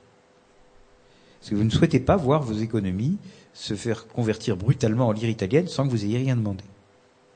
Pourquoi Je ne sais pas, mais le fait est que vous préférez éviter ça, et c'est parce que vous préférez éviter ça que vous allez avoir tendance à ranger vos petites économies en Allemagne. Et comme tout le monde va faire pareil, il va en résulter que les banques centrales des pays périphériques vont devenir de plus en plus endettées vis-à-vis de la Bundesbank, qui va devenir de plus en plus créancière vis-à-vis des, autres. Et ceci fait donc que c'est auto, auto-répliquant, enfin auto, auto, c'est quelque chose qui s'auto-entraîne. L'apparition de cette crainte que l'euro peut exploser provoque des comportements que vous pouvez lire aussi bien euh, sur, la, sur, la façon dont les gens rangent leur compte bancaire que sur les taux auxquels les États doivent emprunter. Et ces comportements sont auto-amplifiants. Donc ce qui s'est passé à partir de 2008, et c'était pas du tout de la faute de l'euro, mais la conséquence en a été quand même celle-là, c'est que les gens, les marchés financiers ont perdu confiance dans l'irréversibilité de la zone euro. Et c'est ça qui est traduit par ces courbes divergentes et ce merveilleux graphique coloré qu'on a vu au précédent slide avec ses couleurs bariolées. C'est que les gens ont pris conscience du risque de convertibilité qui donc a généré cette fuite des capitaux en dehors de la périphérie et vers le cœur. Le cœur, c'est l'Allemagne. Euh, en plus de ça, vous avez vu que les États périphériques se sont trouvés exclus des marchés, c'est-à-dire que non seulement ils devaient emprunter des eaux très hauts, mais en fait, le plus souvent, ils pouvaient même pas emprunter du tout parce qu'ils ne trouvaient pas d'emprunteurs, de prêteurs. Et enfin, vous avez eu un truc que la BCE appelle la fragmentation en zone euro qui finalement est euh, leur aveu d'échec le plus complet, c'est pour ça qu'ils ne l'aiment pas du tout. C'est-à-dire que pendant la période d'avant-crise, vous pouviez avoir... C'est où? Euh, Top, top, top. Voilà. Pendant la période d'avant-crise, vous pouviez avoir euh, un marché européen et vous pouviez même vendre au public et aux journalistes que le marché européen s'était créé, qu'il y avait maintenant un marché européen, mais ceci est maintenant oublié. Les marchés se sont fragmentés, c'est-à-dire que les marchés financiers de la zone euro il n'y en a plus un seul, mais il y en a 19. Et ça, ça s'appelle la fragmentation. La fragmentation déplaît beaucoup à la BCE parce qu'en fait, c'est le constat d'échec direct, purement et simplement de euh, tout ce qu'elle a tenté. Une autre conséquence moins monétaire et plus politique, à, partir de maintenant, on devient de moins en moins technique. Donc, euh, vous pouvez vous rassurer, la partie technique est finie. Euh, vous avez la fin de la solidarité. C'est-à-dire qu'en Allemagne, la population s'est crispée, la Bundesbank s'est crispée, euh, mais en Grèce, vous savez aussi que des sentiments anti-allemands ont fait leur apparition, qui sont très forts. Les gens ont cessé de faire semblant qu'ils s'aimaient bien, et les sentiments qui sont venus à jour sont tout à fait négatifs. En fait, nous avons un retour des haines intra-européennes, qui est une conséquence un peu inattendue de la construction européenne, mais, il faut ramener les effets aux causes, et c'est bien ce qui s'est passé. Du fait que cette construction a échoué, les haines ont réémergé entre les différents États européens. Et nous avons eu aussi, en plus des haines, le grand retour des égoïsmes nationaux. C'est-à-dire que maintenant, les pays ne font plus semblant de réfléchir à un intérêt commun européen. Ils essaient de faire valoir le leur propre. Ce qui aurait toujours dû être ainsi, mais si vous voulez, avant il y avait la fiction, comme quoi on travaillait pour, euh, je sais pas, une espèce d'intérêt mythique européen, mais plus maintenant.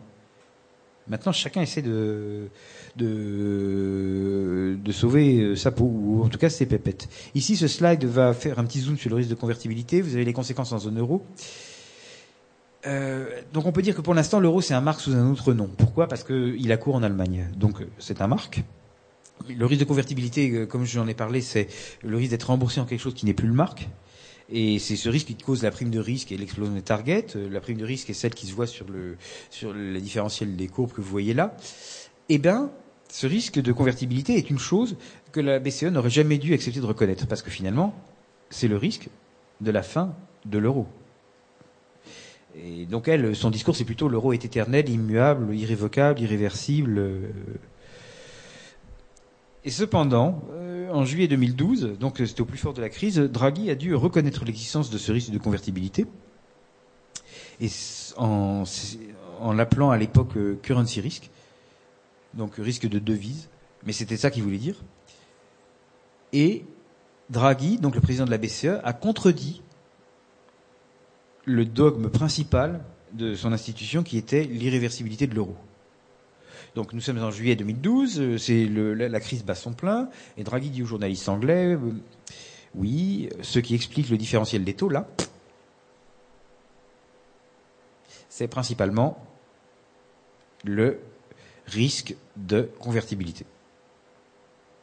Alors ça, que moi je le dise, ça a déjà de l'impact, mais si c'est un président de la BCE qui le dit, j'aime autant vous dire que c'est euh, un aveu d'échec pur et parfait. Parce qu'il est exactement en train de dire, euh, les taux sont comme ça parce qu'en fait, les gens ne croient plus que l'euro va continuer. Alors naturellement, il emploie un langage technique, ce qui permet aux journalistes de TF1 de ne pas vous en parler aux 20 heures et de vous laisser dans l'ignorance, mais il y a quand même une presse spécialisée sur les affaires financières et économiques euh, qui, elle, n'a pas laissé passer ce détail et a parfaitement décodé ce que ça voulait dire. Alors on va maintenant se concentrer un petit peu plus particulièrement sur les malheurs de la Bundesbank. Alors, je vous rappelle que l'euro, c'est pour l'instant un marque sous un autre nom. L'union monétaire a en fait l'effet de marquiser, de transformer en marque les monnaies d'autres États. Et quel est-ce que c'est, ça, du point de vue de la Bundesbank? Eh ben, elle, elle le perçoit comme on galvaude sa signature. Elle voit ça comme un, voilà, ma signature valait très cher parce que j'ai fait beaucoup d'efforts pendant des décennies, euh, que j'ai été très vertueuse, et puis maintenant le, moindre Italien venu peut imiter ma signature, en quelque sorte. Enfin, il parle ici de la, de la Banque d'Italie, où le moindre Espagnol venu peut faire ça. Donc je suis en quelque sorte victime d'un pillage. C'est ce que dit la Bundesbank. C'est ainsi enfin, elle le dit pas euh, tel quel parce que c'est un petit peu brutal comme expression, mais c'est ce qu'elle pense. Donc elle perçoit l'union monétaire comme un pillage dont elle est victime elle ce qui évidemment ne la met pas dans des dispositions d'esprit très favorables à la continuation du projet. Vous imaginez bien. Alors ça se traduit par une opposition larvée à, dans la BCE, que, donc une rhétorique hostile, des votes négatifs au Conseil. Si vous êtes dans les corridors, vous savez aussi que au sein des, comités euh, qui réunissent toutes les banques centrales nationales, la mauvaise humeur des, des, des Allemands est constante, permanente, euh, euh jamais démentie. Enfin, ils ont, euh, ils ont une attitude négative parfaite, quoi. Mais ça a été plus loin parce que ça a amené la Bundesbank à s'opposer à la BCE au cours d'un procès devant un tribunal où ils ont plaidé l'un contre l'autre. Donc, ils sont censés faire partie du même, de, la même, du même eurosystème, et ils se retrouvent dans un tribunal à plaider l'un contre l'autre. Le litige était sur est-ce que ça appartient au mandat de la BCE ou est-ce que ça n'appartient pas au mandat de la BCE de gérer la liste des pays qui sont membres de la zone euro. Qu'est-ce que, vous en pensez? C'est dans le mandat ou c'est pas dans le mandat? Vous n'avez aucune idée Alors je vais vous dire, le point de vue de la BCE était que oui, c'était dans le mandat de la BCE. Et le point de vue de la Bundesbank, c'était que non, c'était pas dans le mandat de la BCE. Et chacun a essayé de convaincre le juge du bien fondé de ses dires en, en, présentant un dossier très fourni. J'ai moi-même participé à la rédaction du dossier BCE sur la question, ce qui m'a permis de bien souligner les, les points, comment dirais-je, d'affrontement entre les deux institutions. Et donc, à partir du moment où deux institutions en vont à plaider l'une contre l'autre devant un tribunal, on ne peut plus parler d'union. L'état d'esprit, vous le voyez, n'est pas réconciliable. Alors, le démontage, c'est une affaire de temps. La question, c'est comment Alors, Vous avez quatre possibilités pour le démontage. Vous avez la possibilité du démontage ordonné, vous avez la possibilité de l'implosion, et vous avez la possibilité de la sortie d'un pays riche, et celle de la sortie d'un pays pauvre. Alors la plus probable, c'est la numéro 3 et la numéro 4. La numéro 1 n'est pas du tout probable. Le démontage ordonné, je crois qu'on peut faire une croix dessus. Et l'implosion reste du domaine du possible. La sortie, c'est conceptuellement assez simple parce que si vous euh, vous ramenez à ce que j'ai dit au début de la présentation, vous rappelez que tout est fondé sur un privilège octroyé par un législateur national dans le cas général et dans le cas de l'euro, euh, c'est aussi le législateur national qui a décidé que ces euros étaient interchangeables avec les euros des autres. Donc, si le législateur national un jour dit, eh ben finalement les euros de la Banque de France ne sont plus interchangeables avec ceux des autres, je fais cesser l'obligation qu'a la Banque de France de reprendre les euros des autres contre les siens propres, en fait, la sortie est actée. Il n'y a même pas besoin de changer de nom. Euh, alors évidemment, on changerait de nom. À ce moment-là, on dirait notre nouvelle monnaie, c'est le franc. Mais c'est même pas ça qui fait la substance. Ce qui fait la substance de la sortie est beaucoup plus simple que ça. C'est le législateur qui dit, ben, telle obligation qui était faite à la Banque de France, et que c'est moi qui lui avais imposé, je la retire. C'est très rapide. C'est minuscule. Et ceci met fin de façon effective, réelle et substantielle à l'Union monétaire européenne. C'est donc complètement entre les mains du législateur national. C'est pour ça que je vous parlais d'une sortie cachée. Une porte de sortie cachée. Alors pour des raisons pédagogiques, évidemment, si on en vient là, on va renommer la monnaie. On ne va pas se contenter de dire euh, nos euros ne sont plus fongibles avec ceux des autres. On va dire eh ben nos euros s'appellent des francs. C'est plus facile à vendre au public. Mais c'est pas ça qui fait le changement. C'est pas le changement de nom. Ce qui fait le changement de nom est le changement sur l'obligation qu'avait la Banque de France avant et qu'elle n'a plus après de reprendre les euros des autres à valeur faciale. Alors il y a un problème en ce qui concerne les billets, qui, rappelez-vous, c'est l'espèce numéro n plus 2. Vous aviez n plus 2 espèces. Si je remonte euh, dans les slides, vous verrez que j'ai présenté que l'euro était un faisceau de n plus 2 monnaies. Et la, la sorte n plus 2, c'est les billets. Alors pour les billets, c'est pas insoluble, mais il faut faire gaffe à la façon dont on le gère. Euh, C'est-à-dire que vous ne devez Enfin, vous devez. Ben, le, truc qu'il faut éviter de faire, c'est par exemple de tamponner des billets que la France aurait mis en circulation, alors qu'ils sont encore en circulation. Erreur de débutant qui pourrait coûter euh, à la Banque de France une dette d'environ 100 milliards, donc il faut faire gaffe. Mais c'est la seule, euh, c'est le seul petit problème quoi. Pour le, cas des billets, ce qu'il faut faire, c'est que vous devez euh, cesser de leur reconnaître le cours légal en France. Mais les gens peuvent les garder, vous n'êtes pas obligé de les confisquer. Hein. Après, à ce moment-là, les détenteurs français de billets euros peuvent les avoir comme ils tiendraient des dollars ou, ou, des livres sterling dans leur poche. C'est pas que vous les confisquez, mais simplement ils cessent d'avoir le cours légal et forcé en France. Et ce qui a le cours légal et forcé en France, c'est d'autres billets libellés en francs euh, que les gens vont devoir se procurer pour faire leurs courses.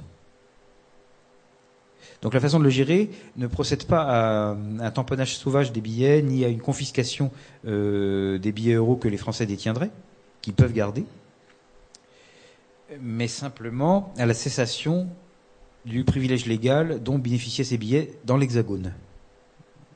Juste ça. C'est-à-dire que les commerçants sont plus obligés de vous, de vous vendre vos courses contre des billets euros.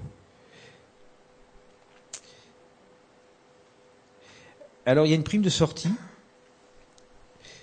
Si vous vous rappelez que, la, que, que les, aussi bien les targets que les billets ont créé des créances et des dettes entre banques centrales, eh bien, quand vous sortez, du coup, il va falloir régler ces dettes ou ces créances. Ça, c'est ce qui s'appelle la prime de sortie. Alors, selon les cas, la prime de sortie n'est pas les mêmes. Ce qui est important, c'est qu'on peut la calculer. Oups, où est ma prime de sortie? Ah, voilà. Ici, dans ce petit tableau, je vous calcule la prime de sortie sur euh, des données qui sont fin 2013. Alors, euh, ce que vous avez dans la colonne où je vais passer la souris maintenant, c'est les fameuses targets, donc celles du graphe coloré euh, qu'on a passé tout à l'heure. C'est elles. Donc elles sont en général d'un signe, et dans le cas de l'Allemagne, elles sont de l'autre signe, très fortes, 560. Ici, à PB, ce que vous avez, c'est les billets tels qu'ils ont été émis par les, banques centrales. C'est-à-dire, euh, ils les donnent à leur guichet, ils sont émis, ils les reprennent à leur guichet, ils sont désémis, et donc c'est le net. Et la différence entre les deux, c'est en fait la prime de sortie, c'est-à-dire ce que la banque centrale qui sortirait devrait à ses consoeurs. Ou devrait ou serait créancière. Alors vous pouvez voir sur ce, sur ce tableau euh, que par exemple, euh, où est ma souris, voilà, que par exemple, euh, en fait, la, la, la Bundesbank elle sortirait avec un, crédit. C'est-à-dire que elle devrait à ses consoeurs euh, quelque chose comme 450 sur, sur les chiffres de cette date au titre des billets qu'elle a mis en circulation. Mais comme elle serait également créancière de 560 au titre des targets qu'elle a accumulés, la somme des deux fait qu'elle devrait, serait au total créancière de 110 sur les autres. Donc elle, elle sort, elle a un crédit sur, euh, sur les autres banques centrales nationales. Alors, elle est c'est presque la seule dans ce cas. Toutes les autres, quand elles sortent, elles ont une dette. Euh, si la France sort, elle a une dette de 140 milliards, quand même. Et si la Grèce sort aussi. Mais il faut se rappeler que la Grèce et la France n'ont pas la même taille. C'est-à-dire qu'une dette de 140 milliards pour la France, surtout si on tient compte du fait que la Banque de France va aussi émettre des billets pour 100 milliards et donc va se récupérer 100 milliards, elle, à cause des billets francs qu'elle va mettre elle-même en circulation, euh, ça fait une dette de 40 milliards, c'est gérable. En plus, il y a un moyen, je rentre pas dedans euh, pour le pour l'adoucir encore, qui consiste en fait à obliger les banques françaises à ne pas faire une chose qu'elles font maintenant. Et au total, on s'en sort avec une toute petite dette. Si par contre c'est la Grèce, elle a toujours 140 milliards à payer, elle aussi, hein, parce que le chiffre là pour la Grèce. Bon, là, vous lisez 84, mais ça a bougé depuis, c'est plus. C'est 140.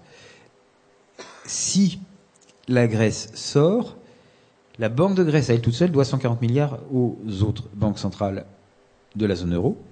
ce qui s'ajoute aux 240 milliards que l'État grec doit aux autres États de la zone euro et au FMI et tout ça, ce qui porte un montant qui va, qui, est entre 400 et 500 milliards d'euros, bien évidemment, ni la Grèce ni personne ne pourra jamais payer. Donc la sortie de la Grèce représente en fait une faillite de la Grèce déjà et une perte pour les créanciers. Parce que c'est de l'argent perdu. Donc en résumé, la sortie est faisable pour la France. Elle est faisable pour l'Allemagne dans des conditions encore beaucoup plus confortables. Elle n'est pas faisable pour la Grèce. Et si elle se produit toutefois, personne ne sait comment pourront se dénouer les dettes grecques. Il y a une chose qui est sûre, c'est qu'en fin de compte, les gens qui vont les payer, ça va être vous. Vous les paierez à trois titres. Vous les paierez parce que vous êtes des épargnants, et donc euh, vous verrez vos produits d'épargne des côtés. Vous la verrez parce que vous êtes des contribuables, donc vous verrez vos impôts monter. Et vous la paierez parce que vous êtes des consommateurs et vous verrez que les prix des choses que vous achetez pour les consommer vont monter. Donc en fin de compte, cette dette impayable sera payée par vous et il n'y a rien que vous puissiez faire pour l'empêcher. Elle sera forcément payée par vous parce que personne d'autre ne peut le faire. Enfin, quand je dis vous, et naturellement, et aussi bien les Italiens, les Espagnols et les Allemands. Pas uniquement les Français. Mais les contribuables, les épargnants et les consommateurs des pays restants de la zone euro seront euh, au, final ceux qui nettoieront euh, l'addition pour les Grecs. Ce qui nous amène à la fin. Ceci devait être le dernier slide. Eh oui. Et donc la conférence est finie et je suis dans les temps, à peu près.